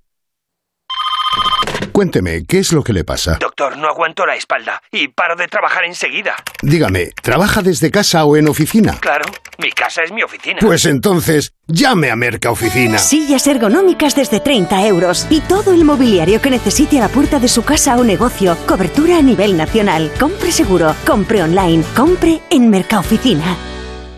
Onda Cero quiere ser aún más útil para ti ofrecerte, como siempre, información contrastada y fiable en todo momento, pero además en todos los formatos, para que puedas acceder al instante a los datos actualizados, para que nos escuches y nos veas. Por eso Onda Cero ha renovado su web más visual e intuitiva, con nuevas funcionalidades, buscador avanzado, área personal, un diseño más actual para una web que se adapta mejor a tu móvil. Para que accedas a nuestros programas y a la última hora desde donde quieras y cuando quieras. Ahora Onda Cero se escucha y se ve. Descubre la web renovada de Onda Cero. Te mereces esta radio. Onda Cero, tu radio. El transistor. José Ramón de la Morena. Carlitos, ¿han dejado pasar en Rusia ya a Alfredo Martínez? Le han dejado pasar. Han dejado. Ya no hay problemas de visado, ya está en camino del hotel. con cuidado. Y, y no, bueno, ha, tenido que, ha tenido que hacer Bustillito una llamada a Putin que estaba durmiendo. El hombre ha dicho, venga, que pase, que pase. Sí, sí. Se ha arreglado todo rápidamente. Sí. Copa América, la pasada madrugada, Argentina ganó 4-1 a Bolivia con dos goles de Messi, uno de ellos de penalti. Otro golazo, el primero de todos lo marcó el Papu Gómez. Uruguay ganó 1-0 a Paraguay y quedan los cuartos de final así. Brasil contra Chile, Uruguay con Colombia, Argentina contra Ecuador y Perú contra Paraguay. Las favoritas Brasil y Argentina solo se verían en la final. El Barça, que quiera aligerar ahora masa salarial, hoy ha comunicado al brasileño Mateus Fernández que prescinde de sus servicios. Le ha rescindido el contrato que vencía en junio del 2025 y se lo ha comunicado por correo electrónico. Ahora hace falta ver la reacción del jugador, si lo pone en manos del representante y lo denuncia. Pero de momento el Barça le ha dicho que queda despedido y que finiquita su contrato que terminaba en el, dos, en el 2025. Eso es como si la novia el novio te deja por WhatsApp, ¿no? Algo así. Es, que es un caso muy curioso. Es un jugador que no ha sido ni siquiera presentado en el Barça, que costó 7 millones, que jugó 18 minutos en un partido de Champions con el Dinamo de Kiev, estuvo cedido en el Valladolid, ha vuelto y no ha vuelto a jugar en el Barça. Pero bueno, A todavía por a la plantilla. Seguro que aligera mucha masa con esa baja. Y a Conrad de la Fuente le han traspasado al Olympique de Marsella, que paga 3 millones de euros por él. El Villarreal ha hecho oficial que el lateral, el lateral Jaume Costa acababa contrato, bueno, mañana mismo, 30 de junio acaba contrato, se marcha del equipo, no renueva, después de 10 temporadas y 267 partidos disputados. También se marchan, en este caso del fútbol, Beñat Echevarría y Markel Susaeta. Los dos han jugado la última temporada en el MacArthur de Australia y han anun- anunciado ya que cuelgan las botas. El Huesca ha hecho oficial que Nacho Ambrit será el entrenador para las dos próximas temporadas. Nacho Ambriz era el segundo que tenía Javier Aguirre cuando estuvo aquí en el Atlético Madrid o en el Atlético Osasuna. Pues el entrenador mexicano será ahora primer entrenador del Huesca.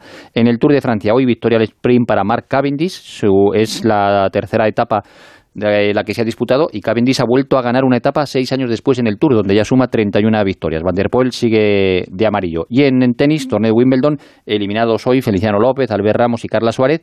Y pasa de ronda Federer. Se ha retirado su rival, el francés Mannarino, en el quinto set. Y para las fiestas del Pilar este año, pregonero especial.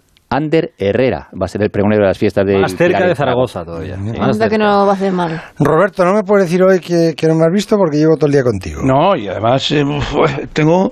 Te de he visto demasiado hoy. Estoy, de verdad que... Que- estás que- de- de no sé, no sé. Me voy a tener que tomar unas vacaciones... eh, No. Sí, no, No. sé. No, no, no, no sé. Sí, pues estoy No. a puntito. ¿Dónde se ve la Copa América? ¿Dónde se ve la Copa América? Con lo que era antes la Copa América que yo me veía todos los partidos, Bolivia contra Brasil, eh, Colombia y ahora no sé, no sé dónde, dónde verla. No la dan. Zidane, Zidane, Zidane. Eh, unos dicen que va a, a entrenar a la selección francesa, otros que se va a tomar un año sabático.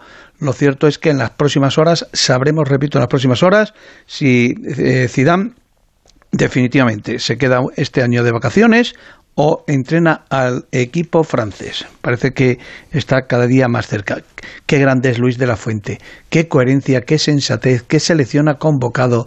O sea, mm, cuando todos los años hay líos que los equipos, los clubes siempre dicen este sí, este no, bueno, ha convocado a seis eh, jugadores de la selección absoluta, además titulares indiscutibles con Luis Enrique y bueno, yo mm, supongo que algunos se caerá, pero se caerá por agotamiento físico. Hombre, eso digo yo, Pedri. Yo creo que, sinceramente, José. Ramón, el Barcelona Pedri y yo creo que la Real Sociedad también a Oyarzábal pues le va a dar un, un toquecito. Hombre, es una es un, es un supuesto. Eh, Ucrania. ¿A qué no sabes quién viste a Ucrania? Joma. Joma. Joma. Se lo dije, se lo dije a Jesús. bendecidos, Se lo dije a. Jesús este verano. Digo, oye, coge Ucrania que veo que se mete en cuartos de final y que puede llegar perfectamente a semifinales. Jesús se lo dijo Ah, fructuoso y fructuoso preguntó, Y ahí- ¿qué ha dicho Roberto? Ucrania. Además, una camiseta preciosa. Tengo que llamarle a Jesús a ver si me consigue alguna.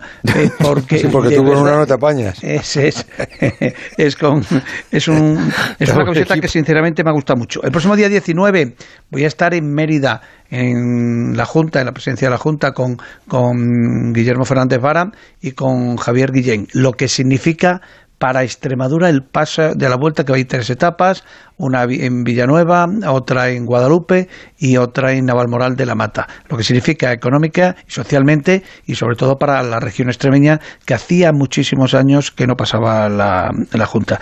Y luego está el tema de, De la eh, la vuelta. Y luego otra cosa que me ha sorprendido, el tema de Messi. O sea, que es que mañana ya está libre. O sea, ya es que mañana puede negociar eh, perfectamente sin ningún problema. Y Mañana queda libre mucha gente, Roberto. es, yo no sé, yo no sé qué es lo que va a pasar. Y te manda muchos saludos mi amigo Alfredo del Brillante y el cónsul que dice, joder, eh, me, me podía haber llevado para el partido de, de Bélgica. Digo, hombre, si nos toca contra España, pues yo supongo que José Ramón te dará un toquecito y, y espero que no te desee suerte. Pues si nos deseamos suerte a los belgas contra España, pues ya está. Y mañana nos vemos, ¿no? Mañana nos vemos. En el Wanda Metropolitano. Metropolitano. Porque mañana esta función la haremos desde el Wanda Metropolitano, iluminado para ti. Eh, mm, Aitor, ¿qué nos han dicho en las redes sociales? Te cuento, en arroba el transistor 12, eh, preguntábamos hoy si cree la gente que España es favorita para ganar la Eurocopa, como ha cambiado el cuento. Sí, 23%, no, 65%, o sea que la gente sigue pensando que no somos favoritos y le da igual al 12% de los votantes. Anita, los periódicos de- del miércoles. Aquí están las portadas en el diario, titulan El Coco es España, el diario Sport habla del día Messi, Mundo Deportivo titula Euforia Roja y por último en Marca también se decantan por Messi y titulan Messi esta noche queda libre. Vamos a quedar libres dentro de muy poquito, Juan Matrueva. Hay gente, y no es mucha, que da la sensación de haber encontrado su lugar en el mundo, de sentirse feliz con lo que tiene y con lo que hace. Fernando Alonso, al que hace años clasificamos como un tipo arrebatado, transmite en sus declaraciones una paz extraña para un competidor de élite. La impresión es que nada le altera, como si hubiera aprendido a ser paciente. Cualquiera diría que disfruta tanto viviendo como corriendo en coche. Habla con el mismo entusiasmo de lo cotidiano y lo deportivo, paladeando las palabras como si en cada caso quisiera revivir las experiencias que cuenta. No deja de ser curioso que alguien que corre tanto haya decidido no vivir deprisa. Supongo que eso es la madurez, asumir que la fama te atropella y entender que al final de todo estás desnudo, sin más ropa que la familia y los amigos. Los que tuvimos la oportunidad de acompañar a Alonso en aquella mina o en el Líbano, no olvidaremos jamás ni la aventura ni la actitud de Fernando, tímido y sonriente, incapaz de negar un saludo o un autógrafo, algo abrumado, como si le costara aceptar que era protagonista y no espectador. Aquel chaval no era logro que pintaban y todavía pintan. Era un chico que demostraba cariño a su manera, quizá algo desconfiado, pero que hacía gala de su compromiso acudiendo a citas que para él tenían sentido, ya fuera con los mineros o con los legionarios. Es curioso, pero se comprende mejor Alonso escuchando a Víctor Manuel. En ellos hay mucho de la tierra que les vio nacer y que en el fondo es la tierra de todos. Qué bien haríamos en sentirnos orgullosos de la gente que nos sale buena, como Víctor, como Fernando, como tantos otros que forman parte de este país del que tanto nos cuesta presumir. Buenas noches. Un día más, o un día menos. Queden con Dios. Hasta mañana, que será desde el Wanda Metropolitano. El transistor. José Ramón de la Morena.